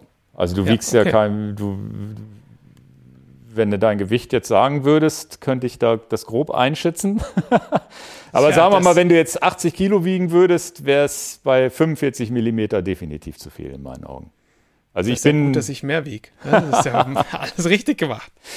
Also, also beim 45 Millimeter Reifen würde ich sagen, wahrscheinlich müsstest du zweieinhalb oder so fahren, so würde okay. ich es einschätzen. Auch mit Körpergröße und so weiter. Also da ja. probier das mal aus mit dem weniger. Der darf natürlich nicht ja. durchschlagen. Ne? Wenn er durchschlägt, schlägt. Und das ja, ist ja, die klar. Frage, wenn du nicht tubeless fährst, musst du auch mehr Druck fahren als tubeless. Okay. Ah, Aber gib das, mal in den, gib das mal in den Rechner rein. das werde ich machen. Aber nachdem du dieses Wort jetzt schon so oft in den Mund genommen hast und es hier drauf steht und es offensichtlich Glaubenskriege gibt, was das angeht, ja. äh, und ich mich noch keiner Seite äh, zugehörig fühle, ist tubeless oder mit Schlauch und was ist jetzt besser und warum will man was und was ist das mit der Dichtmilch und ist es nicht schrecklich, wenn das alles platzt? Zumindest behaupten das eure Zuschauer und Zuschauerinnen in den Kommentaren. Ja. Wenn das mal, wenn man Riss hat, ist alles zu spät. Und was ist denn jetzt, was sind denn die Fakten? Also, jetzt erstmal Gegenfrage: Fährst du schon tubeless oder noch nicht? Nein. Okay. Ich habe euer Video angeguckt, habe festgestellt, es ist potenziell ein bisschen eine Sauerei, aber auch nicht so richtig schlimm. Ich warte mal ab, was Ingo mir erzählt. Ja. Und ähm, ja. Angefangen hat meine Tubeless-Ära irgendwann mal mit dem Mountainbike, wo ich einen Arschrespekt davor hatte, das aufzuziehen. Und das ist jetzt zehn Jahre her oder so. Und dann mhm. war das auch wirklich noch so die Zeit, du hast den Reifen kaum über die Felge gekriegt und dann, dann ploppte der rein oder ploppte nicht rein und dann hattest du diese Milch und es ist ja erstmal eine Riesenhürde für jemanden, der noch nie, der sowieso selten Reifen aufzieht, dann zu sagen, ich ziehe den Tubeless-Reifen auf. Mhm. Mittlerweile habe ich viele Kunden, wo ich erstaunt bin, dass die ihre Tubeless-Reifen selber aufziehen, ohne dass es ihnen einer von uns gezeigt hat. Also es gibt viele Leute, die kriegen das hin. Ich selber fahre alles Tubeless bis hin zum 28 mm Rennradreifen. Dünner gibt es bei mir auch nicht mehr. Also es gibt keine 25 oder 23 mm Reifen mehr. Ähm, es ist nicht ganz ohne Lernkurve, es ist aber auch kein Hexenwerk und es ist so ein bisschen ähm, im Rennrad verstehe, beim Rennrad verstehe ich, wenn Leute sagen, tubeless, okay, ist was, wo man 50-50 sagen kann, der eine ist dafür, der andere ist dagegen. Und auch bei der Tour de France sieht man es mittlerweile, dass die diese komischen Plastikschläuche fahren oder, oder, oder eben tubeless oder eben sogar noch Schlauchreifen und so weiter. Da verstehe ich das alles. Im Gravel-Bereich, glaube ich, ist tubeless ein Must-Have. Fast schon. Okay. Also ich glaube, da ist kaum einer und gerade auch in dem Performance-Bereich oder im Hobby-Bereich, dass wir hier Räder raus, also eigentlich sagt jeder Tubeless. Also zumindest dann, wenn man 600 Meter weiter einen befreundeten Fahrradhändler hat. Es sei denn, der ist ein Tubeless-Gegner. Das gibt es natürlich auch. Es gibt auch Fahrradhändler, die sagen, will ich nicht. Das kann Gründe haben, die betriebswirtschaftlicher Natur sind, weil es ist halt auch Arbeit, dem Kunden das zu machen, die man berechnen muss theoretisch. Ja, ja, und ähm, manche Werkstätten haben da auch nicht die Kapazitäten zu sagen, ich ziehe jetzt jedem, die, jeder, der kommt, den mache ich Tubeless hier drauf. Und dann. Ich kann nur sagen, ich habe seit ich Gravelbike fahre, die letzten fünf, sechs Jahre, seitdem ich Gravelbike Tubeless fahre, nicht eine Panne gehabt, Nee, wirklich nicht eine Panne gehabt. Ich habe es einmal gehabt mit einem 28 mm Reifen, mit dem ich geschottert bin wie so ein Bescheuerter, also mit so einem dünnen Rennradreifen, tubeless, der scheinbar irgendwie zwischendrin bei zu harten Steinen und auch wirklich einen steinigen Weg gefahren bin, ein bisschen Luft ver verloren hatte, wo ich hinterher dann, wo ich dann in so einer Ortschaft Leute fragen nach einer Luftpumpe fragen musste, nachgepumpt hat und dann konnte ich weiterfahren. Das okay. heißt, es war noch nicht mal eine Panne in dem Sinne, dass irgendwas kaputt war, sondern danach konnte ich weiterfahren. Ich werde wahrscheinlich in den letzten fünf Jahren unzählige Pannen gehabt haben, die sich von alleine wieder geschlossen haben, weil Tubeless durch diese Milch verschließen sich halt Löcher. Auch alles, was so ein, zwei Millimeter ist, ist gar kein Problem. Mhm. Recht hast du, die Riesensauerei, die passieren kann, wenn du einen richtigen Cut hast, dann macht es halt auch mal richtig Alarm. Ne? Dann spritzt dir die Milch überall hin, dann ist der Rahmen versaut. Umwelttechnisch nicht, nicht ganz green, je nachdem, welche Dichtmilch man drin hat. Hat man die, die drin, die wir jetzt drin haben, ist da, glaube ich, ein bisschen Ammoniak drin. Ich glaube nicht, dass es umwelttechnisch ein Super-GAU ist, weil es passiert so gut wie nie. Mhm. Aber das kann man im Hinterkopf behalten, wer da sagt, okay, das will ich nicht. Da gibt es auch welche ohne Ammoniak, die, da muss man aber gucken, ob die genauso dicht halten und genauso gut reparieren wie die mit Ammoniak und so weiter. Das, das muss dann jeder für sich selber entscheiden. Aber es kommt selten vor. Ich habe jetzt beim Freund habe ich jetzt eine Panne erlebt. Der hat einfach einen zu großen Cut gehabt. Der hat einen zu okay. großen Cut gehabt und den haben wir versucht mit so einem, es gibt diese Würstchen, dann machst du so einen, mit so einem Piekser so eine Wurst da rein und wieder raus, die dann größere Löcher verschließt. Und ich meine, dass wir da einen Fehler gemacht haben oder beim Wurst reinstechen auf der anderen Seite wieder raus. Irgendwie das, beziehungsweise sein Loch war so unglücklich direkt an der Flanke, kurz bevor das, das Laufrad in die Felge kam, dass wir es nicht abdichten konnten. Das heißt, da haben wir es einmal geschafft, dass, er, dass wir es nicht abdichten konnten und der abgeholt werden musste. Aber sonst habe ich fünf Jahre nichts, nichts gehabt. Und die Pannen, die wir bei jetzt Ausfahrten hatten mit mehreren Leuten, zum Beispiel so eine Vereinsausfahrt, das war einer, der mit Schlauch gefahren war. Okay. Ne, der musste seinen Schlauch wechseln. Ist natürlich auch easy, wenn den Schlauch kaputt macht, wechsle ich den Schlauch. Und die Angst, dass wenn jetzt wirklich der Reifen kaputt ist, das war das Problem natürlich dadurch, dass wir dem System komplett, also ich, ich fahre, ich nehme ja auch keinen Schlauch mehr mit. Und mein Kumpel, den, der abgeholt werden muss, hat auch keinen Schlauch mit. Hätten wir einen Schlauch mitgehabt, hätten wir einen Schlauch reingezogen. Also du kannst mhm. ja in den Tubeless-Reifen trotzdem Schlauch reinziehen und fährst dann ja, weiter. Also pannensicherheitsmäßig. Aber du hast eigentlich den besseren Rollwiderstand, du hast viel, viel weniger Pannenanfälligkeit. Also. Und es ist, wie gesagt, heutzutage mit den Felgen, weiß jetzt nicht, was an einem Rad verbaut ist. Normalerweise sind die Tubeless alle fähig, ja. was heutzutage so gemacht ist. Was sagt denn ein Händler? den habe ich damit nicht behelligt bisher, weil ich erstmal gucken wollte, es kommt so, mal gucken, wie das ist. Und ich bin wahrscheinlich eh der, der das selber umbaut, weil das will ich ja schon selber ausprobiert haben. Ich, ja, du hast halt so mehr Sachen. Sicherheit, wenn du es selber mal gemacht hast. Aber es ist tatsächlich, Hilfsmittel wäre so eine Luftpumpe mit so einem Speicher dazwischen, weil du musst okay. einmal, wenn du den Reifen aufgezogen hast, so schnell wie möglich Luft reinmachen, damit der in die Felge reinploppt.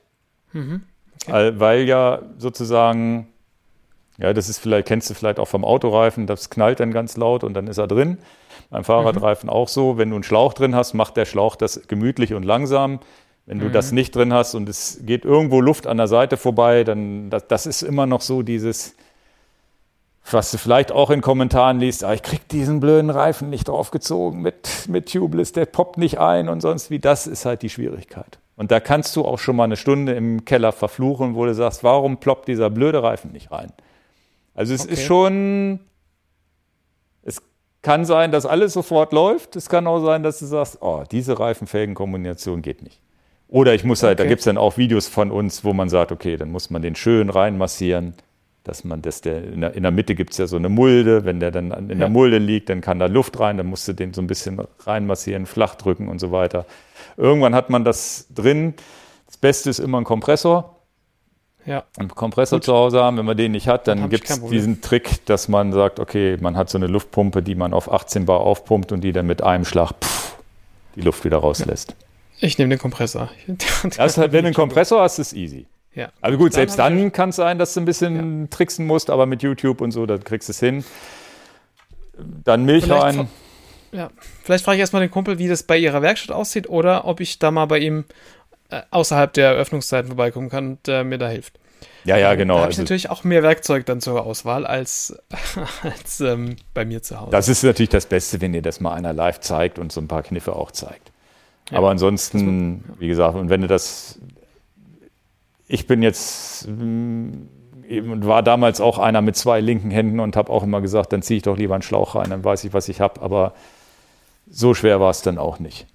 Und wenn man und irgendwann hat man jetzt mittlerweile ist es auch, wo ich sage, ja, Tubeless-Reifen mache ich jetzt schnell. Zack, ist dann auch wieder Übung. Ja, mal gucken, mal gucken, wie ich da in, in absehbarer Zeit drüber denke.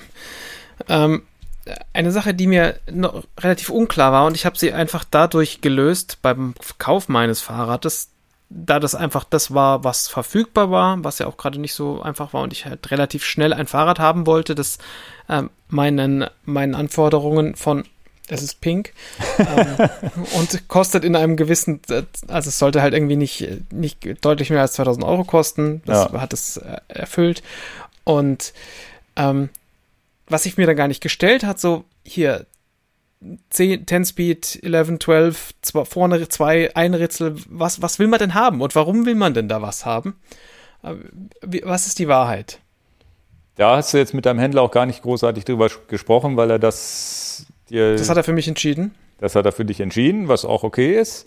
Er mhm. wird dich aber ja gefragt haben, wo willst du damit rumfahren und solche Sachen. Das ne? hat er mich gefragt, genau. Genau. Ja, so machen wir das hier auch. Dann kommt jemand und dann, dann weiß man, also das ist ja auch eine Mischung aus. Wo fahre ich lang? Wie gebirgig ist es? Was habe ich für Ansprüche? Was, äh, wenn, ich ein, wenn ich ein Rennfahrer bin, dann möchte ich möglichst enge Gänge haben. Das heißt, ich mhm. möchte vom ersten, äh, vom kleinsten Ritzel aufs größte möglichst kleine Sprünge haben. Mhm. Bin ich der, der, der Radreisende, der, dem das eh egal ist, wie schnell er fährt, dann ist das völlig wurscht. Und ähm, Einfach, zweifach wäre meine ganz klare Entscheidung. Je flacher, desto zweifach. Je sportlicher ich bin, desto zweifach. Und ansonsten einfach. Okay. Und dann, wenn einfach, dann ist nur noch die Frage, welche einfach Variante nehme ich die? Und da muss ich halt gucken, ähm, wie, wie, wie wie weit sind die kleinste und größte Gänge auseinander. Da gibt es ja bei uns ein, eine der beliebtesten Schaltungen, ist die sogenannte Mullet-Schaltung. Vorne ein Kettenblatt, hinten von 10 Zehen bis 50 Zehen. Da habe ich einen riesen Teller, mit dem ich den Berg hochkomme, mit einer Untersetzung. Das heißt, ich kann sehr leicht treten, obwohl es sehr, sehr steil wird und habe mit dem Zehner-Ritzel aber trotzdem was, wo ich geradeaus zumindest 45 bis 50 km/h fahren kann und noch treten kann.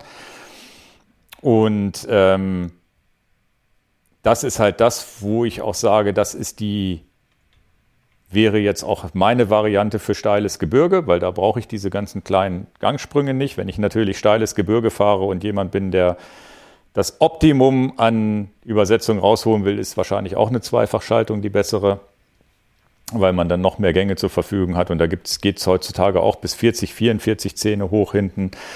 Also die, die, die, die vielen Zähne hinten, die machen es dir halt leicht Ne, das, das muss man entscheiden. Möglichst großes Blatt, äh, großen Teller hinten, um leicht berghoch zu kommen.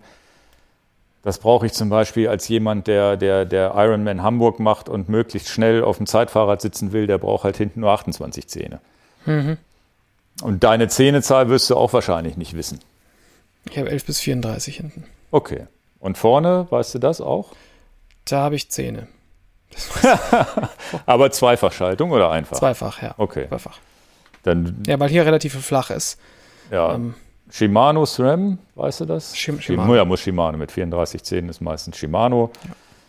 Ich, dann ist es relativ wahrscheinlich, dass du wahrscheinlich vorne 48, 34 vielleicht hast, hinten 34. Das ist eine 1 zu 1 Übersetzung, mit der du so 48, so, 32, kann das sein? Kann auch sein. Dann hast du Weil sogar eine Untersetzung. Das steht als diese Kombination beim Kurbelsatz in meinem ja, Datenblatt. Dann ist es gut. Das ist für eine Zweifachschaltung sehr kompakt, sodass du sehr gut die Berge damit hoch, also einen schönen leichten Gang für die Berge hast. Und mit 48, 11 auch einen schnellen Gang hast. Also ist auch ein schöner Kompromiss. Also am Ende, das habe ich in der letzten Sendung oder einer der letzten Sendungen ja auch schon gesagt, als die neue GRX jetzt rausgekommen ist. Ende sind Schaltungen immer ein Kompromiss. Will ich Umwerfer, will ich keinen Umwerfer? Wo fahre ich hoch, wo fahre ich runter? Und je, je, je breiter das Ganze auseinander ist, also wenn ich von 11 bis 34 statt 11, 28, desto größer die Sprünge dazwischen. Und da finde ich es eigentlich ganz geil, dass der Markt so viel hergibt. An, da muss man aber dazu sagen, wenn man jetzt so wie du sagt, man nimmt ein Komplettrad aus dem Regal, was so gebaut wurde mal und vom Hersteller so angeboten hast, hast du ja gar keine Auswahl. Du musst es so nehmen, wie nee, es da steht. Ja umrüsten macht gar nicht viel, so viel Sinn, zumindest nicht gleich am Anfang, weil dann wird, macht das Ganze unnötig teuer. So eine Schaltgruppe kostet halt im günstigsten Fall 500 bis 1000 Euro und wenn es nach oben offen, mhm. dann macht das Komplettrad wieder keinen Sinn. Ja. Wo man sich relativ gut drauf verlassen kann, gerade in den Preisklassen, in denen man sich bewegt. Und du, wenn du dich in so einer 2000 Euro Preisklasse bewegst, dann werden die da auch nicht irgendwas drauf machen, was jetzt unbedingt nur ein Profi treten kann. Mhm. Also damit hast du sicherlich jetzt, deswegen, du hast da eine schöne Übersetzung, mit denen du Berge fahren kannst, mit denen du flach fahren kannst. Und ich glaube, dir dürften eigentlich auch selten mal Gänge fehlen, oder? Müsstest du eigentlich auch. Ja. Ne? Also ich glaube, ja. bist du auch schon steil bei dir irgendwo hoch? Ja, runter? schon auch. Ja. Also der, der, das ist jetzt nicht so, dass man da easy peasy den Berg hochfährt, aber das ist easy peasy genug. Also man kommt da schon irgendwie, man kommt da hoch, ohne dass ja. man das Gefühl hat, dass ich krieg das jetzt, also das viel zu, viel zu anstrengend oder viel zu, der, ja, der Gang ist viel zu groß. Also das passt. Also bisher habe ich, ich habe keine Situation gefunden, wo ich sage, da wäre jetzt noch ein Gang in irgendeine Richtung geiler. Also ich ja. habe natürlich auch wenig, wenig Erfahrungswerte, um es zu vergleichen. Aber ich weiß gar nicht, ob ich, wenn, wenn ich jetzt, also wahrscheinlich ist es auch jetzt die Zeit einfach noch zu kurz, aber wenn ich jetzt ein anderes Fahrrad kaufen, also jetzt ein neues Fahrrad kaufen würde, ob ich, was ich dann anders machen würde, das weiß ich noch gar nicht. Also ich Nee, du, ich an deiner Stelle, und du bist ja jetzt, glaube ich, wenn ich das richtig gesehen habe, drei, vier Monate dabei erst. Fünf. Ja, genau. Nimm das erstmal alles so, wie es ist. Ja. Und irgendwann, eh genau, und irgendwann merkst du, ob du eine Grenze hast. Du wirst keine Grenzen haben. Also es ist ja auch eine Komfortgeschichte. Ne? Ob du dann irgendwann mal eine elektronische Schaltung nimmst, dann hast du mehr Komfort. Ich gehe davon aus, dass du jetzt eine mechanische hast, noch nicht elektronisch in dem Preissegment. Ich hake kurz eine Frage ab. Nächste gewesen. Weil Elektron. Warum würde man eine elektronische haben wollen? Ja, fahr keine erstmal. Dann willst ja. du sie auch erstmal nicht haben. Hat alles Vor- und Nachteile. Ne? Es gibt, also jetzt hast du erstmal kein Akkuproblem und gar nichts. Mhm. Elektronisch ist halt einfach schöner zu schalten, weil du einfach so sit, sit, sit, die knallen Knöpfchen drückst und nicht so richtig mit der Hand da so rein und. Weil, ne? das Schlimme, das Gute ist ja, ich komme ja aus vom, von meinem Mountainbike und von dem Lastenrad als meine zwei Fahrräder. Ja. Und im Vergleich dazu ist diese Schaltung an diesem fucking Gravelbike einfach der Himmel, ja. weil es so klick, klick, klick und äh, nächster Gang ist drin und ja, in die andere Richtung muss ich ein bisschen mehr drücken. Ja, aber es ist halt im Vergleich ist das ein völliger Witz als diese und diese kleinen diese kleinen Daumenschalterchen, die du halt bei der vorigen Schaltung hatte oder immer noch hab, oder das Drehrad beim, beim Urban Arrow, das ist ja alles völlig Banane und im Vergleich dazu ist das mega. Also von daher ich, bin ich gerade sehr, sehr zufrieden. Ähm, und ich, ja, wie, also ich probiere jetzt auch keine elektronischen, keine Ahnung, äh, keine Angst, das wird nicht passieren. Nee, also da, wie gesagt, also wenn, wenn dir die, du hast vielleicht die Chance, dass sich eine, eine mechanische Schaltung eher die, die, das kann sein, dass sich das, der, der Baudenzug jetzt noch über die Monate ein bisschen länger wird und so, dass man da mal nachziehen muss. Ja. Schaltung einstellen muss, das ist das Einzige. Das ist aber bei der ersten Inspektion gegessen, dann mach, entweder machst du es selber oder dein, dein Fahrradhändler macht's. Das machen die schon für mich, weil ich, was ich schon Schaltung verstellt habe. Das, das fasse ich nicht mehr an. Äh, Umwerfer ist tatsächlich mechanisch manchmal ein bisschen anfälliger, dass die Kette runterspringt gegenüber, gegenüber elektronisch, aber auch wenn das gut eingestellt ist, hat man da gar keine Probleme. Du hast ein schönes, knackiges Gefühl. Ähm, die, die mechanischen Schaltungen, auch die neue GRX, die jetzt auf den Markt gekommen ist, mit zwölf Gängen sogar, das, das funktioniert alles. Also es ist auch mhm. rock-solid Krams. Das ist halt wie Servolenkung auch so ein bisschen. Ne? Man kann auch mit normalen Lenkungen gut fahren. Na, nee, eigentlich ist es nicht wie Servolenkung, weil so, so groß ist der Unterschied nicht bei dem Schalten zwischen elektronisch und nicht elektronisch. Okay. Aber du hast das so beim, vielleicht ist es so wie elekt elektrische Fensterheber. Die runterkurbeln okay. früher war auch nicht wirklich so, dass du da einen riesen Bizeps für brauchtest. Aber so den Knopf drücken ist auch ganz geil. Ja, ne? Und gedrückt lassen und so weiter und dann geht es weiter, geht es von alleine runter und so und so ist es halt bei der elektronischen Schaltung auch. Es funktioniert alles. Ne? Du hast, es ist, du schaltet vielleicht einen Tick schneller, das ist dann für den Rennfahrer wieder richtig wichtig und es ist, es ist ein Tick präziser, das ist auch für den Rennfahrer wichtig, aber für dich beim in dann die Natur genießen völlig irrelevant. Und also auch, eine Pre und auch echt ein echtes Preisding. Ja, ja. Vom te technischen Ding, so als jemand, der Bits und so Podcast macht und sich sehr in so Sachen reinknien kann, da hättest du wahrscheinlich Bock dran. Ich habe habe euer Video über die Eagle von SRAM angeschaut und äh, ist jetzt nichts vielleicht für dieses Fahrrad, ne? Aber ich, ich war völlig begeistert, so aus ja. technischer Sicht so, boah, geil. Ja, ja. Würde ich sofort ausprobieren. Ähm, ist aber gut, dass das die Möglichkeit bisher nicht bestand. Schneller, also das muss, ist einem auch, muss auch ganz klar sein. Schneller wirst du nicht durch elektronische Schaltung. Ja, klar, natürlich. Also das, ja. auch, also das ist ja tatsächlich der, der, der, der Witz, dass, dass du schneller wirst du tatsächlich am ehesten, indem du Laufräder wechselst zum Beispiel. Weil die vielleicht okay. mehr Aerodynamik können. Und das ist auch auf dem Rennrad viel, viel wichtiger als auf dem Gravelbike. Aber da auch schneller wirst du wahrscheinlich am ehesten, wenn du trainierter bist und ja, ja, ja. wiegst und genau. whatever. Ne? Also da ja. sind viele Schrauben, die, gar, die man gar nicht am Fahrrad nachstellen kann. Aber Fahrrad. tatsächlich, wenn jetzt hier Kunden kommen und sagen, ja, ich habe jetzt hier so ein 2000 Euro Rad aus dem Regal geholt oder auch ein 4000 Euro Rad, dann sind der und das als Komplettrad kommt, dann mhm. gibt es ja immer irgendwie ein, zwei Jahre später hat man ja schon Bock auf was Neues und zu sagen, ich tune das jetzt mal. Und da ist die Schaltgruppe zu sagen, von, von mechanisch auf elektronisch zu gehen, nice to have, so vom Feeling. Mhm. Aber wenn du wirklich sagst, du willst was machen, damit das Rad ein bisschen schneller läuft, dann sind es die Laufräder meistens. Okay. Weil sie leichter sind, weniger ja. bewegte Masse oder halt aerodynamischer. Als nächstes nehme ich offensichtlich diesen Schlauch raus, habe ich gelernt. Das, ja. äh, bin sehr gespannt, wie das läuft. Ähm, wenn wir schon bei der Schaltung sind, ähm, lass uns doch mal kurz die Kette angucken. Weil da dachte ich eigentlich, Kette ist gesetzt, da hast, da hat man keine Fragen dazu. Und jetzt merke ich gerade so, okay, die Kette, die Kette möchte offensichtlich nach, nachgefettet werden. Öl, Wachs? Wenn ja, wie oft? Warum? Was, was, warum? Und äh, viele Fragezeichen. Ja, da, ist, da, da gibt es natürlich viele Vorlieben. Der heiße Scheiß ist im Moment, wo ich null Bock drauf habe. Ich weiß, dass Freunde von mir das machen, dass Kunden das von mir machen und so weiter. Der heiße Scheiß ist, seine Kette zu wachsen.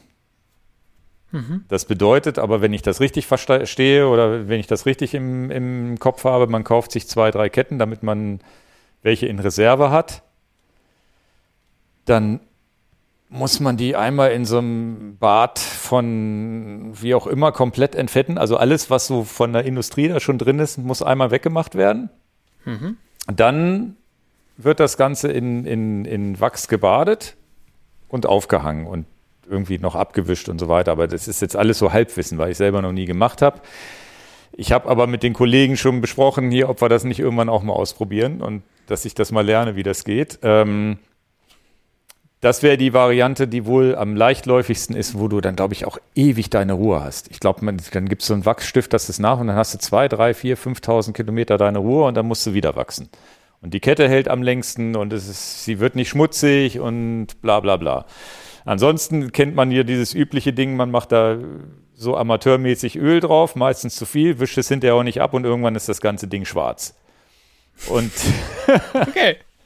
Weiß nicht, wie das bei dir jetzt aussieht, ob du da überhaupt schon mal dir Gedanken gemacht hast. Also da gibt's die gibt's von Mac-Off und sonst wie von egal welchen Hersteller gibt's, dann gibt's ein teures, gibt's eins, was bei Nässe gut funktioniert und so weiter. Ich selber nutze das sogenannte Dry Fluid. Das ist ein keramischer Schmierstoff von, von jemandem hier aus, aus Deutschland. Das ist so mein Lieblingsding, weil es irgendwie so ein bisschen zwischen diesem Wachsen und normalem Öl hängt. Ich habe eine relativ saubere Kette, entfette die auch vorher, allerdings lege ich sie nicht ein, sondern mache das meistens mit irgendeinem so Kettenentfetter und danach nehme ich nur noch dieses Dry Fluid und das hält auch so seine drei, vier, 500 Kilometer und die Kette, Kette bleibt halbwegs silbern, aber das ist so wirklich so eine Philosophiefrage. Ich schicke dir mal so ein Dry Fluid, das finde ich eigentlich, das finde ich eigentlich ist ein schöner Kompromiss. Wenn du wirklich den Nerdkram machen willst, ist es wohl das Wachsen. Ja, okay, also weil, also hier, nachdem wir hier im Geständnis-Podcast ja auch ein bisschen sind, kurz vor dem Wochenende kam bei mir äh, eine Cyclowax-Unit an, ähm, so mit, weißt du das, so, so, so ein Hitzetöpfchen dabei, aber ja, ja, ja. sauber ma äh, Wachs heiß machst und mit so einem Hängerchen. Ich kam noch nicht dazu, die, die Kette zu tauschen, aber offensichtlich bin ich schon in diesen Wachstopf gefallen, so wie Obelix. Okay. Das, ja, ja, genau, das ist doch super. Ähm, Dann kannst du mir das mal erklären, ob das geil ist. Oder machst ein Video das, dazu. Das, ich, ich, werde, ich werde berichten, wie das, denn, wie das denn ist. Und das Schöne an diesem Cyclowax-Ding ist, das kommt mit einer Kette. Das heißt, ja, du musst nicht deine Kette erstmal entfetten und alles, alles Öl runternehmen, sondern du kannst deine neue drauf machen. Natürlich musst du den ganzen Werfer und den ganzen Schmuh, den musst du natürlich einmal sauber machen. Ja, ja. Aber die Kette und, ist auch schon fertig gewachst dann? Die ist schon fertig gewachsen. Und kommt fertig gewachsen dieses an. ganze Toolkit kriegst du, um deine andere Kette dann zu wachsen? Nee, du musst die ja nachwachsen irgendwann. Also die, ja, ja. du nimmst die, da kommt so ein Schnellverschluss mit, denn du nimmst die nach, also der, deren, und ich habe ich hab noch keine Ahnung, ich vertraue diesem Booklet, was beiliegt. Da steht drunter so nach 300, 400 Kilometern, nimmst du die runter, schmeißt die da kurz rein, hängst sie für zwei, ein, zwei Stunden zum, zum Abtropfen auf mhm. und dann packst du wieder drauf und fährst weiter. Und das alle genau. 300, 400 Kilometer? Ja. Geht ja, wohl sehr schnell. Das ist der Vorteil an dem Ding. Ähm, ja, da wäre ich schon die zu Wahrheit ist oder nicht, das werde ich dir mitteilen. Ich habe jetzt gehört, dass es auch ein System gibt, wo man das Ding 2.000, 3.000 Kilometer drauf lässt und immer nur so ein bisschen nachwachsen muss. Mit so einem Wachsstift oder sowas. Okay. Weil dieses, genauso wie du es jetzt erzählst, das war nämlich auch das, was mich so abgeschreckt hat, alle 300, 400 Kilometer Kette runter machen. Das ist ja bei mir nach einer Woche will ich ja jede Woche am Kette runter machen. Da habe ich nämlich nicht so einen Bock drauf. So ist es so, dass ich einmal in der Woche mit einem trockenen Lappen drüber gehe und dann ein paar Tröpfchen von dem Dry Fluid. Das ist dann so eher so convenient für mich. Also diese, ich, diese, ich diese 4.000, 5.000 Kilometer Geschichte, die fand ich interessant. Das war, natürlich, gebe ich dir recht. Also zugegeben sind natürlich, bei, also bei mir sind 300 Kilometer jetzt nicht in der Woche durch, aber ja. in dreien. Ne? Also ja, das ja. geht auch relativ fix. Und ähm, ich habe an der Stelle mal auf Freund Markus vertraut, der gesagt hat, ja, voll geil, mega. Und äh, weiß nicht, ob wir da einfach in so einen Instagram Honeypot, Honeypot reingefallen sind. Er hat sich da schon vorher mit beschäftigt, so ist es nicht. Ähm, und ich habe das dann ihm nachgemacht, eine, eine Weile danach, weil ich jetzt gerade in der, in der Situation bin, wo ich mich darum kümmern muss. Mhm. Dass, dass diese Kette ähm, irgendwie e-, etwas Liebe braucht. Und es da die verschiedensten Varianten gibt. Na, da bin ich gespannt, was du berichtest. Ich werde, wie gesagt, ich, das, das, Thema ist, geht auch nicht spurlos an mir vorbei hier. Wir haben hier im Team gerade letztens drüber gesprochen. Wenn es tatsächlich eine Variante gibt, dass ich nicht alle 300, 400 Kilometer, weil das ist ja immer Kettenschloss aufmachen, neues ja. Kettenschloss benutzen, also muss ja ein paar Kettenschlösser im Hintergrund haben, ein Kettenschloss nicht zweimal benutzen, also immer ein neues nehmen. Ja, da kommt irgendwie eins mit, das so special ist. Ich habe es noch nicht ganz durchblickt. Okay, das kann aber sein, aber das, äh, das war, das ist so eine, eine Hürde. Ne? Nicht, ich würde das Kettenschloss nicht zweimal nehmen, weil, weil wenn Kette ist auch wirklich was, wenn dir die reißt im vollen Wiegetritt oder so, kannst du dich auch wirklich schwer verletzen. Ja. Also da musst du auch wirklich sicher sein, dass das nicht passiert. Ja, spannendes Thema. Ne? Dry Fluid ist für mich die, die Variante für Faule und mit der habe ich gute Erfahrungen, weil meine Ketten okay. jetzt die haben alle 2.000, 3.000 runter, sind noch nicht durchge, durchge also sind immer noch nicht, sind immer noch gut. Und ist ja alles so zwölffach äh, High-End-Scheiß, also der auch jetzt nicht so auf lange, lange, also schon auf Langlebigkeit ausgelegt sind, aber jetzt schon filigran ist eigentlich. Bin ich sehr zufrieden und ich habe halt auch immer silberne Ketten. Das finde ich halt ganz geil. Das habe ich ja früher, ja, ja. Als, als ich Anfang, Anfänger war, ich mit meinen schwarzen Ketten und die ganzen alten Opis, sage ich jetzt mal bei der RTF, immer mit ihren silbernen Ketten. Ich immer, wie geht das? Wie geht das? Und da gab es noch nicht so Wachsen und sonst wie. Die haben ihre Ketten gehegt und gepflegt früher und bei ja, mir sah die immer aus wie Hulle und dann immer schön das Tattoo auf dem, an der Wade mit, also so ein Kettentattoo. Ja, ähm, kenne ich. Nee, also kenn das äh, ist spannend. Also ich, ich glaube, Wachs, Wachs ist momentan sehr, sehr groß im Kommen, machen ganz, ganz viele. Und da bin ich echt gespannt, wie es bei dir läuft. Ja, ist lustig, weil ich so, ich so zu meinem Vater, ich habe mir übrigens dieses Ding gekauft, Kettenwachs. Naja, Kettenwachs mache ich auch schon seit zwei Jahren. Ich so, okay. Ähm, also er macht das anders mit, mit, so, mit so Wachsflüssigkeit. Ich weiß auch nicht ganz, gar nicht genau was, aber ähm, mein Vater macht das offensichtlich der Urhipster, was Kettenwachsen angeht. Sehr lustig. Ja, ja. Ähm, ja also es soll tatsächlich vom, vom Verschleiß und alles das Beste sein, was geht. Also du fährst deine Ketten da fünf, über, fünf, also über 5000 Kilometer und alles. Und auch, glaube ich, von der Leichtläufigkeit und, und halt, dass er eben keinen Schmutz auffangen. Hm. Ja, bin ich gespannt. Ja. Ähm, apropos Schmutz. Nächste, nächster Komplex in meinem, meinem Fragenkatalog. Wie darf ich mein Bike denn sauber machen und wie oft soll ich das sauber machen? Weil meins sieht aus wie Schwein inzwischen. Ja, das darf es auch. Also das, äh, ich, bin, ich bin da ja so einer, das Wichtigste ist, dass der Antrieb sauber ist. Mhm. Also dass du auf, auf jeden Fall, wenn du eine nasse Fahrt hattest oder eine Schlammfahrt, dass du irgendwie diesen Antrieb sauber machst. Ansonsten meistens, wenn du aber eine Schlammfahrt hattest und der Antrieb total dreckig ist, dann muss es sowieso unter die Dusche, das Rad. Und da hatte ich früher, als ich Anfänger war, immer einen Heidenrespekt davor und ich hatte auch eine Wohnung und nicht irgendwie einen Schlauch oder sonst wie und habe das in meiner Badewanne und so einen Quatsch gemacht oder mit einem Eimer und Spüli draußen, sonst wie. Geil ist natürlich jetzt, wo man älter ist und irgendwie die Möglichkeit hat, im Garten einen Schlauch zu benutzen, ist das alles ein bisschen easier als vorher. Mhm. Ein bisschen auf, ja, aber da ist auch dieser, weiß ich nicht, ich habe auch keine Angst mehr davor, dass ich irgendwas kaputt mache, indem ich da einfach drauf sprühe. Ich habe jetzt so einen, so einen, so einen Niedrigdruckreiniger, also nicht, nicht, nicht Hochdruck, wo du so kerchermäßig volle Pulle machst, ja. sondern der macht so ein bisschen was. Da gibt es von, von Makov so ein Teil.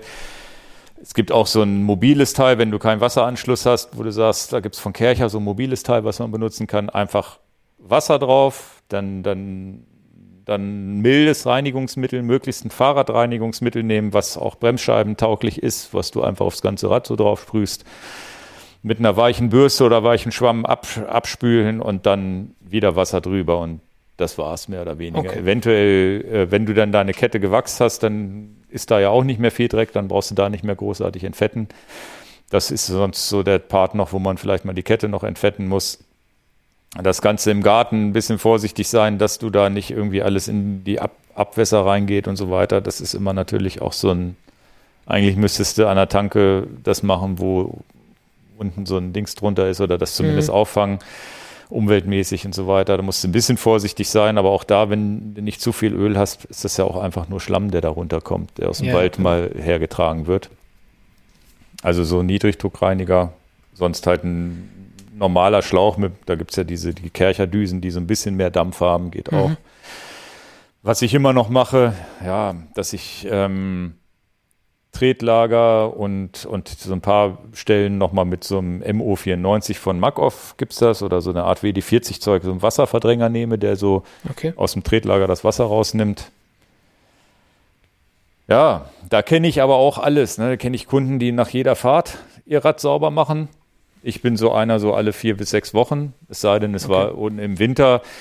Aber im Winter, wenn wir im Winter im Deister fahren, dann auch je nach jeder Fahrt, weil das Ding einfach vollgeschlammt ist. Aber jetzt so im Sommer ist es halt voll gestaubt. Da bin ich dann, wo ich sage, okay, der Staub ist mir dann egal. Finde ich eher geil, wenn das Rad vollgestaubt aussieht. Also optisch ist mir das ja alles völlig wurscht. Ja. Ähm, also mir, mir geht es ja hauptsächlich darum, was muss ich denn sauber machen, damit ja, es ist am Ende ist der Antrieb, ne, damit du die Kette nicht verschleißt. Wenn du Sand im Getriebe hast, ist das halt immer doof. Der ja, muss klar, weg. Okay. Der muss mhm. weg und Tretlager ein bisschen vorsichtig sein, dass da, dass das nicht komplett irgendwie verdreckt oder irgendwie sonst wie, aber sonst weiß ich nicht. Ich bin da auch nicht so, weiß ich nicht, jetzt hier im Sommer, weil wie oft, wann habe ich das bestimmt drei, vier, fünf Monate her?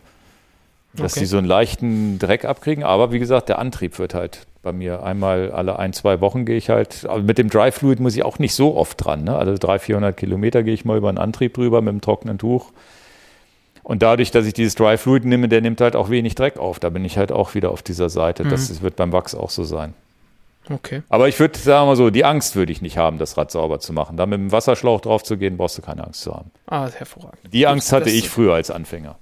Ja, genau, das hätte ich jetzt mehr auch gesagt. Ich weiß nicht, ob das das geil findet oder nicht. Und, aber gut. Vielleicht nicht stundenlang aufs Tretlager und auf die Schaltung drauf gehen, aber Ja, gut. mal da kurz drüber wuscheln mit dem, mit dem Sch- Gartenschlauch ist nicht schlimm. Okay. Das kannst du. Muss ich sonst irgendwas regelmäßig warten? Ähm, tja, was machen wir denn bei einer Inspektion? Das weiß die Werkstatt besser. Wartung. Die Bremsbelege immer mal angucken, ob noch was drauf ist. Das sieht man auch, wenn man da so reinguckt, ob da noch Belag drauf ist oder nicht. Ist bei Scheibenbremse, die halten auch relativ lange, es sei denn, du bist im Deister, wie, wie wir im Deister unterwegs, hoch, runter, hoch, runter, dann kann das auch mal nach einem Monat kaputt sein, aber sonst halten die eigentlich länger. Ähm, ansonsten tatsächlich diese Inspektionen machen, ne? dass man einmal im Jahr sagt, man bringt das Rad zum Fahrradhändler, der guckt da einfach mal alles durch, so ob die Leitungen alle dicht sind. Vielleicht äh, bei, bei SRAM muss die dort Flüssigkeit einmal im Jahr ausgetauscht werden. Das ist jetzt bei Shimano nicht so wichtig, diese hydraulische Bremsflüssigkeit. Einmal gucken, ob alle Schrauben fest sitzen und so weiter. Aber das ist tatsächlich Aufgabe der Werkstatt. Da bin ich eigentlich auch so, wo ich, das mache ich sogar selber so, dass ich sage, ja, guckt einmal drüber.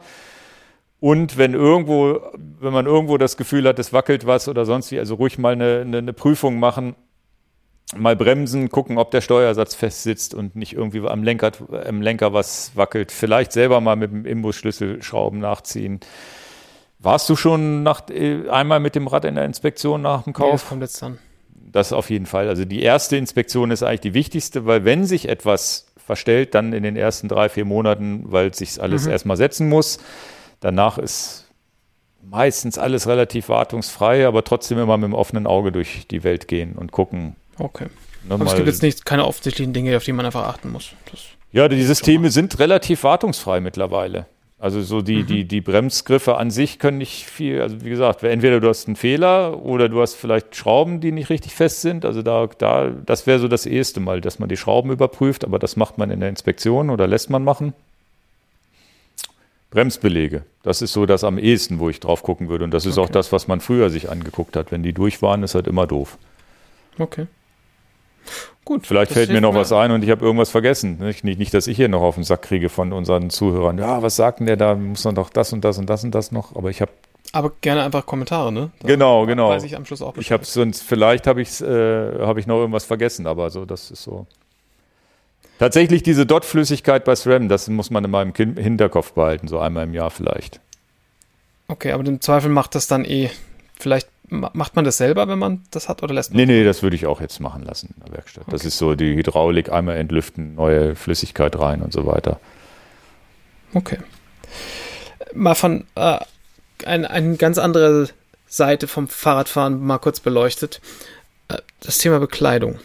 Es äh, macht viele, viele Fragezeichen für mich.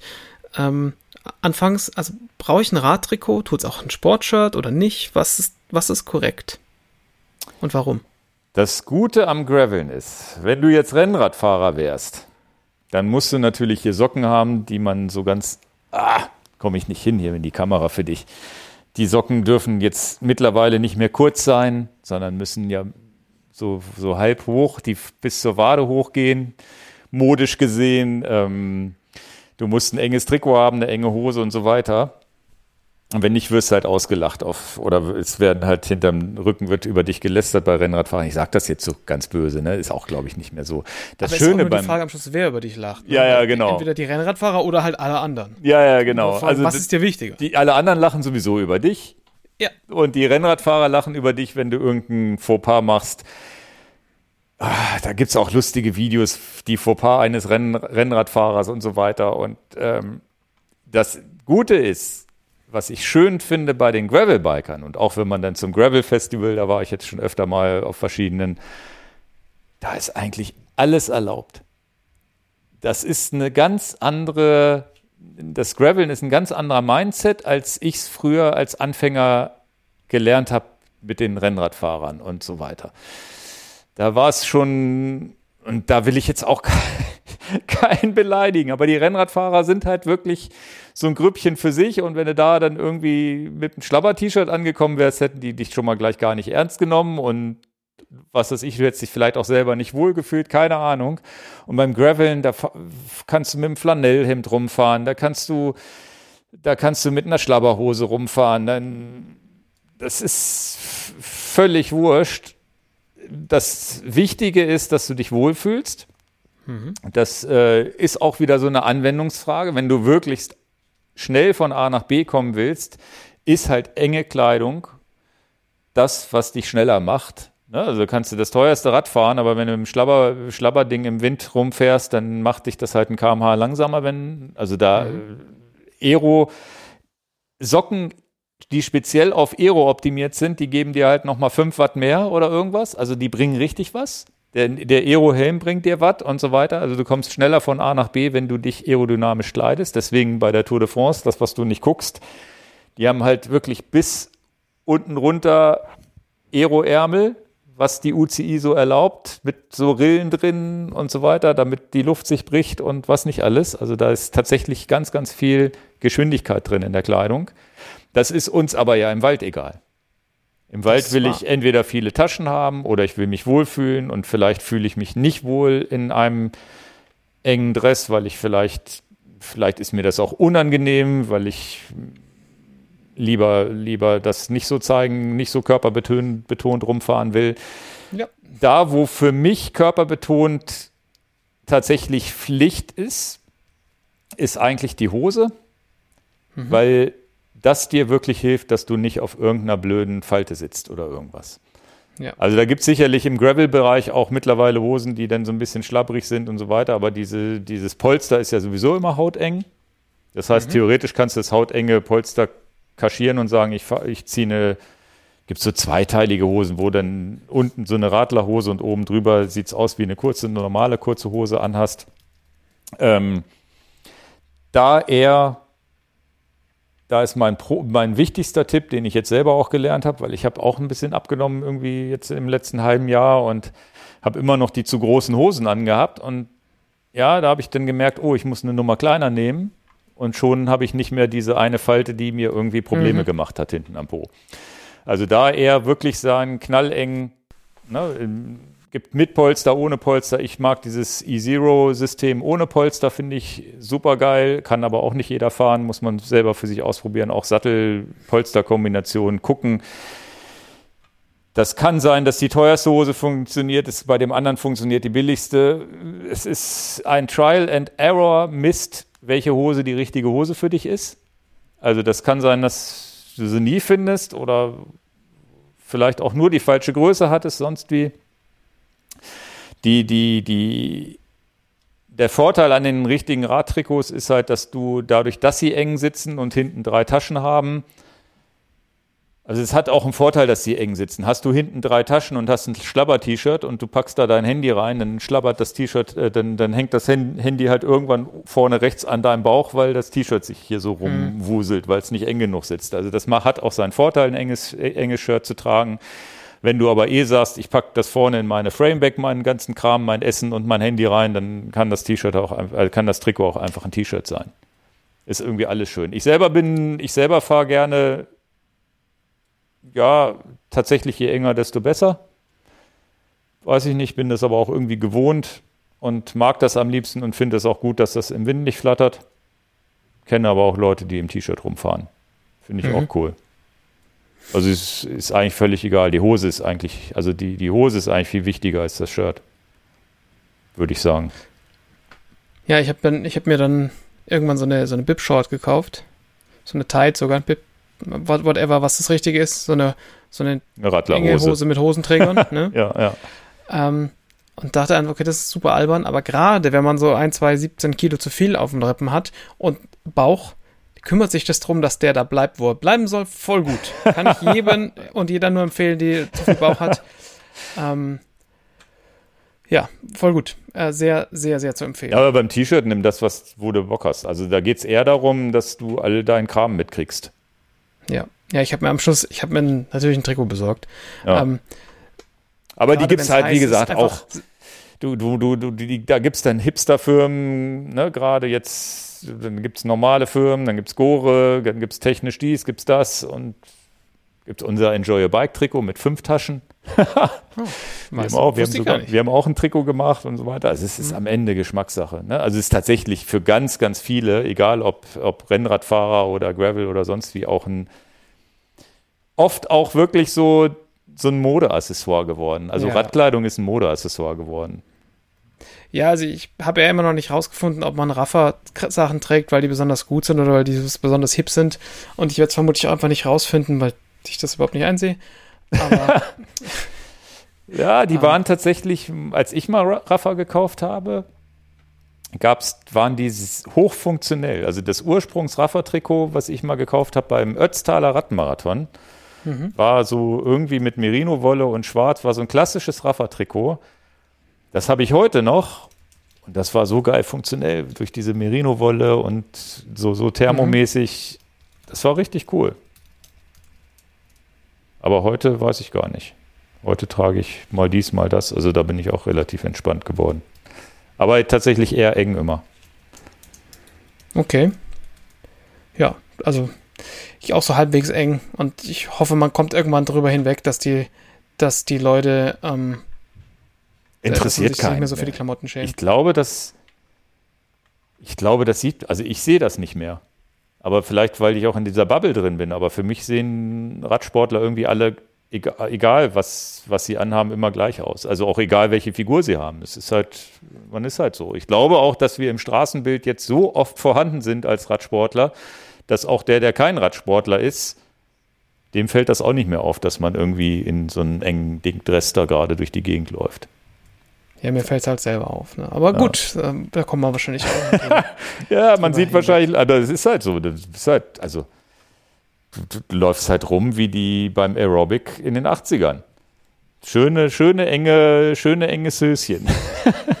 ja, ja. Ja, okay. ähm, noch ähm, das Modethema abzuschließen, warum habe ich eine Kappe unterm Helm auf?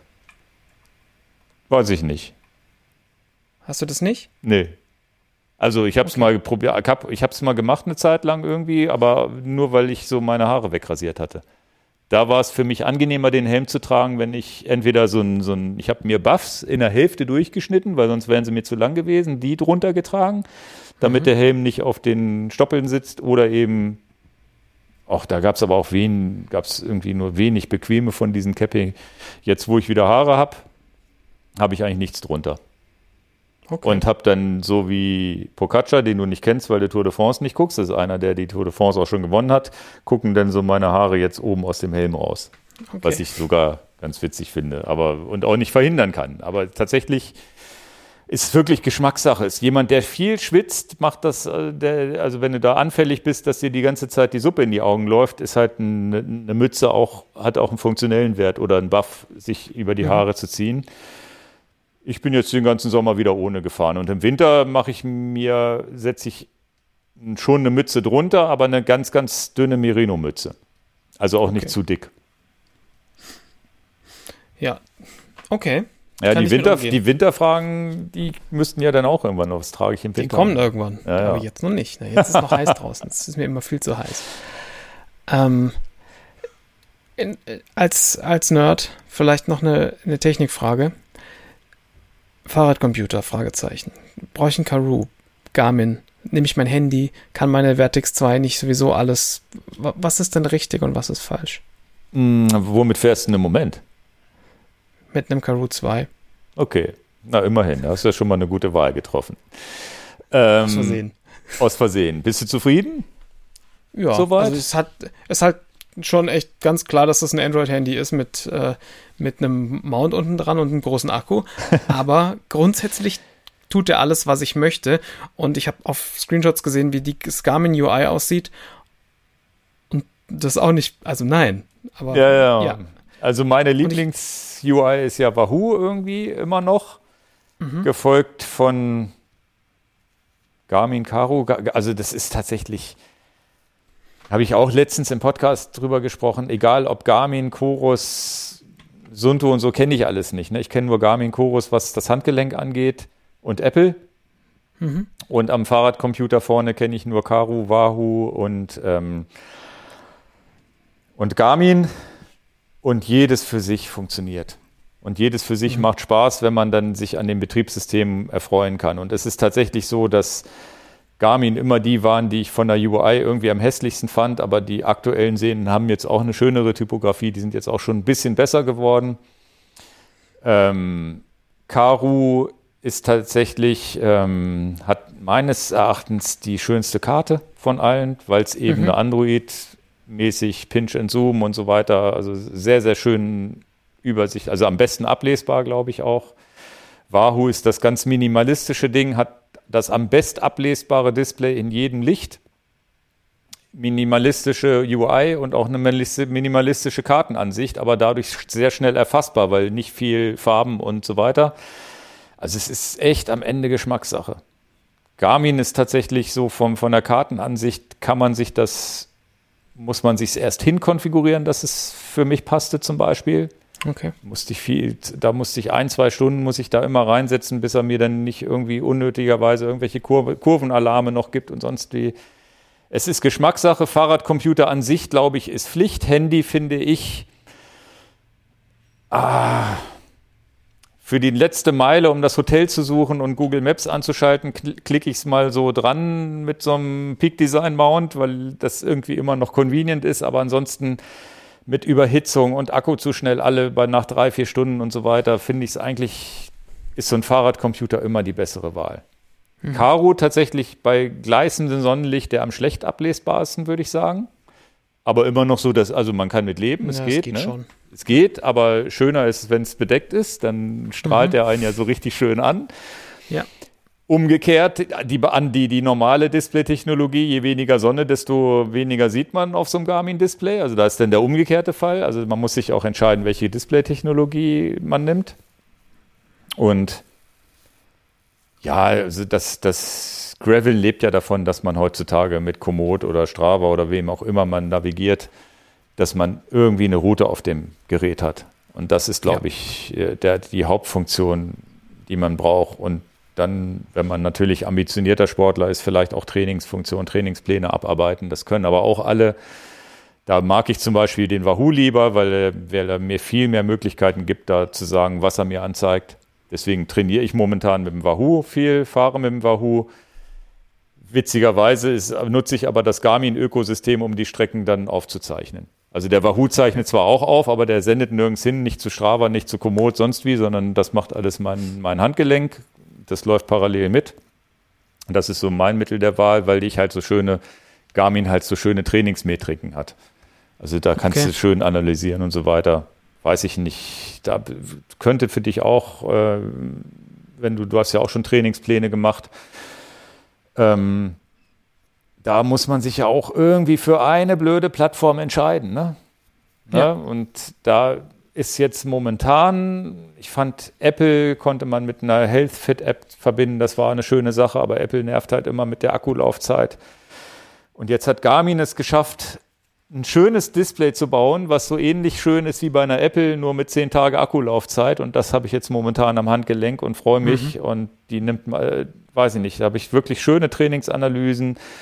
Alles unter dieser einen, also Garmin Connect App, die ist jetzt auch mittlerweile so, dass wirklich analysemäßig und trainingsplanmäßig, das ist schon wirklich ganz geil. Mhm. Das ist so das, was mich gerade so interessiert. Aber fürs Routing brauche ich halt ein Wahoo. Ja. Da hilft okay. alles nichts. Das ist auch mit den Uhren. Die können zwar mittlerweile auch Karten anzeigen, aber dann müsstest du ja die Uhr irgendwie an den Lenker schnallen. Das ist irgendwie alles. Habe ich nichts. anfangs gemacht. Das habe ich. Das geht schon. Das ist halt klein. Genau, ist klein, fummelig. fummelig und ja, aber wenn man nur ein Gerät haben will, also es spart ja auch Geld am Ende, ne? Also es ist ja die. Wenn, wenn Freund Markus nicht diesen Karoo 2 abgestoßen hätte, weil er sich was anderes besorgt hätte, hätte ich vermutlich heute weiterhin die Vertex am, am Lenker. Aber Ging das, aber das so mit Dinge? dem Navigieren ging ganz gut. Aber dafür hast du sonst keine Datenfelder gehabt, sondern nur die Kartenansicht, ne, wahrscheinlich. Genau. Ja, ja. ja. ja also das Ding ist ja, da bin ich aber auch Datennerd, da weiß ich nicht, wie, wie du da drauf bist. Ich finde es denn ja schon schön zu sehen, wie viele Kilometer bin ich schon gefahren, wie lange bin ich ja. unterwegs und so weiter.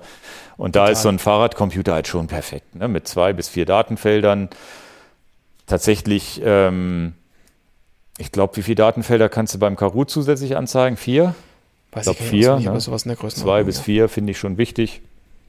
Also da ist Garmin, glaube ich, mit zwei irgendwie ganz hinten dran. Dann kannst du aber mit Connect IQ doch mehr drauf machen.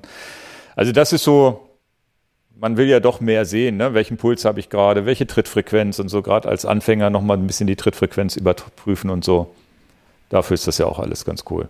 Mhm. Und ein Fahrradcomputer, wenn du jetzt den, den günstigsten Wahoo nimmst oder auch Karu, ist ja, glaube ich, mittlerweile bei 250 Euro angelangt. Ja. Also es ist auch nicht mehr so viel Geld. Also das kann man auch schon mal in die Hand nehmen. Ist natürlich schon viel Geld, aber ja. Ja, also, aber es ist so im Vergleich zu den Fahrrädern, also sagen wir mal so, es ist nicht mehr, du kriegst extrem viel fürs Geld, sagen wir mal so. Ja, kann ja, man sagen, ne? Es ist ja immer noch Geld, stimmt. Ja. Ja, ja ähm, so im Großen und Ganzen ist das so mal so der erste Wurf an Fragen, die bei mir aufgekommen sind. Ähm, ich äh, nehme mir sehr viel Arbeit mit aus diesem Gespräch, auf jeden Fall. Ja, es ist auch, wie gesagt, es gibt ja auch nicht immer eine Entweder-Oder. Also jetzt, das ist ja tatsächlich so, ich, ich wusste ja gar nichts über die Fragen und ein paar kamen ja so unerwartet. Ich hätte jetzt gedacht, Fahrradcomputer ist ihm eh klar. Aber es ist am Ende so, du musst ja, ich habe ja zu jedem dieser Fahrradcomputer habe ich ja irgendwie ein dreiviertelstunden langes Video auf YouTube stehen. Es steht irgendwo über so ein Garmin 1040.1 und da mhm. gibt es noch ein zweites, wie du Connect IQ benutzen kannst. Dann gibt es Wahoo-Videos, Karu gibt es auch so ein Dreiviertelstunden-Video. Ja, entscheide dich da mal. Also du ja, musst ja, wirklich, du musst ja wirklich gucken, was, was, was, was nimmst du. Am Ende die Quintessenz ist nur, Fahrradcomputer ist nicht doof und Komoot ist nicht doof. Also tatsächlich ist, und das ist auch etwas, was es so vor 10, 15 Jahren, als ich angefangen habe, ja gar nicht gab. Komoot mal eben eine Strecke zusammenklicken. Ich habe jetzt am Wochenende zwei Fahrten gemacht die ich innerhalb von fünf Minuten zusammengeklickt habe, wo ich hinterher nach Hause gekommen bin. Was für eine geile Fahrt. Schön, mhm. dass ich mal im Burgdorfer Holz war, wo ich sonst nie hinfahre. Oder jetzt so eine Waldwinkelrunde, wo wir nicht ein, sind wir über drei, durch zwei kleine Ortschaften mal durch und über drei Hauptstraßen drüber und sonst haben wir kein Auto gesehen. Das, das mal eben so zusammengeklickt in fünf Minuten, wo du hinterher denkst, krass, was, was für eine geile Welt. Ne? Und auch da wer weiß, ob das Gravelbike so einen Erfolg hätte, wenn man das Routing nicht, also wenn man das Routing ja. nicht hätte in der Form. Und du einfach Das ist schon so, auch, ne? ja, das ist schon mega gut. Ja. Also ich mit dem bikerouter.de und du klickst halt einfach so von A nach B nach C und, und wählst im Profil aus so, guck bitte darauf, dass ich so wenig Asphalt wie möglich habe. Ist das dieser B-Router? Ja, ne? Bikerouter, bikerouter.de. Heißt der wirklich Bike-Router oder also B-Router?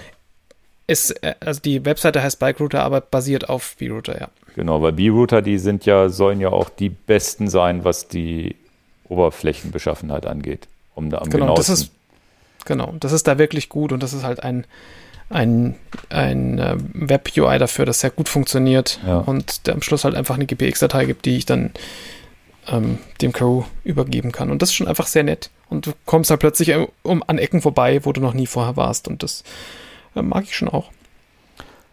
Ja, cool. Aber dann musst du jetzt tatsächlich alles auf Tubeless umrüsten?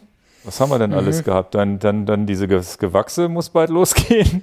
Ja. Aber ansonsten ist es ja eigentlich so schwer auch nicht. Ne? Also ich hätte jetzt noch so Fra Fragen an dich ähm, welche Probleme auf dich zugekommen sind. Hast du irgendwie Nackenschmerzen gehabt? Tat dein Po weh nach der ersten langen Tour? Oder bist du einer von den wenigen, die da so komplett problemfrei sich draufgesetzt haben und es ging alles? Nacken merke ich schon. Ne? Also das ist schon irgendwas, wo du dann merkst, okay, das ist einfach komisch. Ja. Auf der anderen Seite, den ganzen Tag guckst du so nach unten in so ein Telefon rein, da ist gut, wenn du mal ab und zu mal ja. vielleicht. Ja, hey. Und Hintern kein Problem. Also Hose passt gut. Hinter, okay. Hintern ist in sich selbst sehr gut auch gepolstert. Sattel der mitgeliefert also, oder haben sie dir da was anderes nee, dran geschraubt? Nee, ich habe mir einen SQLab noch dazu gekauft. Bei dem okay. wusste ich schon, dass er funktioniert, dass der halt auf die Breite meiner, also ja, ich habe auch okay. eine, eine, eine Po-Vermessung bekommen. Sehr gut. Ähm, auch schon vor einer Weile und habe für mein voriges Rad den Sattel schon getauscht und mit dem komme ich sehr, sehr gut zurecht. Genau. Und ich bin kurz den, den mitgelieferten gefahren und habe dann gesagt, ich brauche übrigens noch dafür den anderen Sattel. und genau, das, ja, das war, war relativ klar. Ja, ja. Genau, aber sonst hat Das heißt, Fahrradgeometrie läuft, keine Knieprobleme, alles. Klickpedale ging auch von Anfang an gut. Ja. Okay. Gar kein, also wirklich, hatte ich vorher auch bisher nicht, also außer auf, dem- auf der Rolle unten, Ja. ähm, wo es SPD. ist, weil da kann ich nicht einfach mal umfahren, genau, SPD-Pedale. Okay. Ja gut, Und- aber wenn du auf der Rolle konntest, ja dann schon mal statisch viel üben. Genau, das heißt, also, das ist ja dann schon in Fleisch und Blut übergegangen, wie, wie komme ich raus aus dem Ding? Weil das ist so, Genau. der typische Anfänger-Ding in Zeitlupe umkippen, weil man nicht schnell genug rauskommt. nee, aber das war überhaupt kein Thema und ja, Okay. ja, relativ entspannt tatsächlich. Ja, sehr cool. Und wie lange, wann, wann wirst du wieder laufen können? Dieses Jahr auf jeden Fall nicht mehr. So viel ist schon mal safe. Also so die, die Recovery-Zeit, also man sagt so 300 bis 500 Tage. What Schauen wir mal. fuck? Okay. Genau, und Diagnose ist halt aus dem April und ich merke schon, es wird besser, aber da ist halt noch, ich brauche halt nicht anfangen zu laufen, bevor es nicht wieder gut ist. 300 bis 500 Tage. Und dann aber mit einer Prognose, wo man sagt, danach ist auch vorbei oder kommt das Danach dann schnell wieder? gut. Genau, das verheilt einfach. Also die, Okay. da ist halt Wassereinlagerung im, im Knochen, mehr oder weniger, die muss da wieder raus. Und dass der dann wieder so ganz zusammenwächst, alles gut. Und ich, ja, Und mit deiner Raderfahrung jetzt, weil du scheinst ja jetzt auch Spaß dran gefunden haben, würdest du dann sagen, weniger laufen, mehr Rad, um das, um, um, oder würdest du sagen, wenn du wieder laufen kannst, dann würdest du wieder voll laufen? Also ich werde sicherlich ein Training die Woche durch ein Radtraining ersetzen. Das Okay. wird auf jeden Fall passieren, äh, ähm, denke ich schon, gerade jetzt, weil ich es halt nicht auf der Straße machen muss oder auf der Rolle machen muss. Das äh, hilft schon viel. Ähm, aber ich laufe weiterhin gerne, also ich laufe immer noch lieber. Also das ist natürlich schon nochmal ein Unterschied. Du kommst viel mehr rum auf dem Rad. Also Mhm. das muss man einfach schon klar. Also ich kann nicht bis zum Ammersee hier laufen. Also ich kann Ja, schon, ja, aber halt nicht mehr zurück. Also, zumindest auch nicht in der Zeit. Also ich, ich, bei mir ist es so, ich stehe samstags halt um halb sechs auf, setze mich aufs Rad und äh, fahre halt eine größere Runde, dass ich zurück bin, wenn die Familie aufwacht und wir dann zusammen frühstücken können. Das kann ich auch laufen, aber dann ist es halt das ein bisschen öde, weil da kommst du halt auch nicht weit. Genau. Na gut, Ja. das wäre spannend. Ich dachte, wenn, wenn es, weil bei mir ist der Radsport zum Beispiel das, die wichtigere Sportart als Mhm. das Laufen und da wäre wär, mir spannend, ob da bei das, ob der vielleicht irgendwann da auch ein Shift kommt oder ob das gar nicht kommt und das Laufen doch immer noch die Hauptrolle spielt. Momentan scheint es ja noch so zu sein, dass du das sehr vermisst. Du, da reden wir nächstes Jahr drüber, wie das dann in, Ja, ja, genau. in, nach einem Jahr so ist. Also ich weiß es nicht und Na gut, wir hören im Hintergrund, dass nach dir verlangt wird. ja, ich habe hier, ja auch schon zwei Minuten rausgeschnitten jetzt, heimlich. Ähm, also schönen Gruß. Ja. Und Gebe ich, dann geb ich so weiter. gib das, gib das mal so weiter. Also erstmal vielen, vielen Dank, dass, dass du dir die Zeit genommen hast. Du musst jetzt hier gleich zur Familie runter. Und äh, ich hoffe, dass viele von euch da draußen ähnliche Fragen hatten. Dich findet man, also auf jeden Fall den Podcast Bits und so sowieso, aber Run, Eat, Cook, Repeat. Nee, Run, Cook, Eat, Run, Cook, Eat, Repeat, genau. Run, Cook, Eat, Repeat. Dann gibt es noch einen Werkgetreu-Podcast von dir. Da geht es um Genau. Sendungen. James Cameron, werkgetreu James Cameron, Filmanalysen, Podcast, genau. Ja. werkgetreu. Ansonsten Jeden- über Instagram Schlingel und da werden wir auch und gerne in die Kommentare Antworten schreiben, die ich vielleicht falsch beantwortet habe. Hoffentlich nicht. Eieiei. Nee, also oder unzureichend, keine Ahnung. Und wenn du noch Fragen hast, vielleicht, ähm, ja, wenn wir jetzt irgendwas vergessen haben, schick mir die, dann poste ich die hier noch rein. Alles klar. Also, wir müssen jetzt hier ein bisschen abrupt aufhören, nicht wundern da draußen. Also, vielen, vielen Dank, hat viel, viel Spaß Danke gemacht und wir hören Ebenso. voneinander. Ciao, ciao. Genau. Danke, bis dann. Ciao, ciao. Ciao.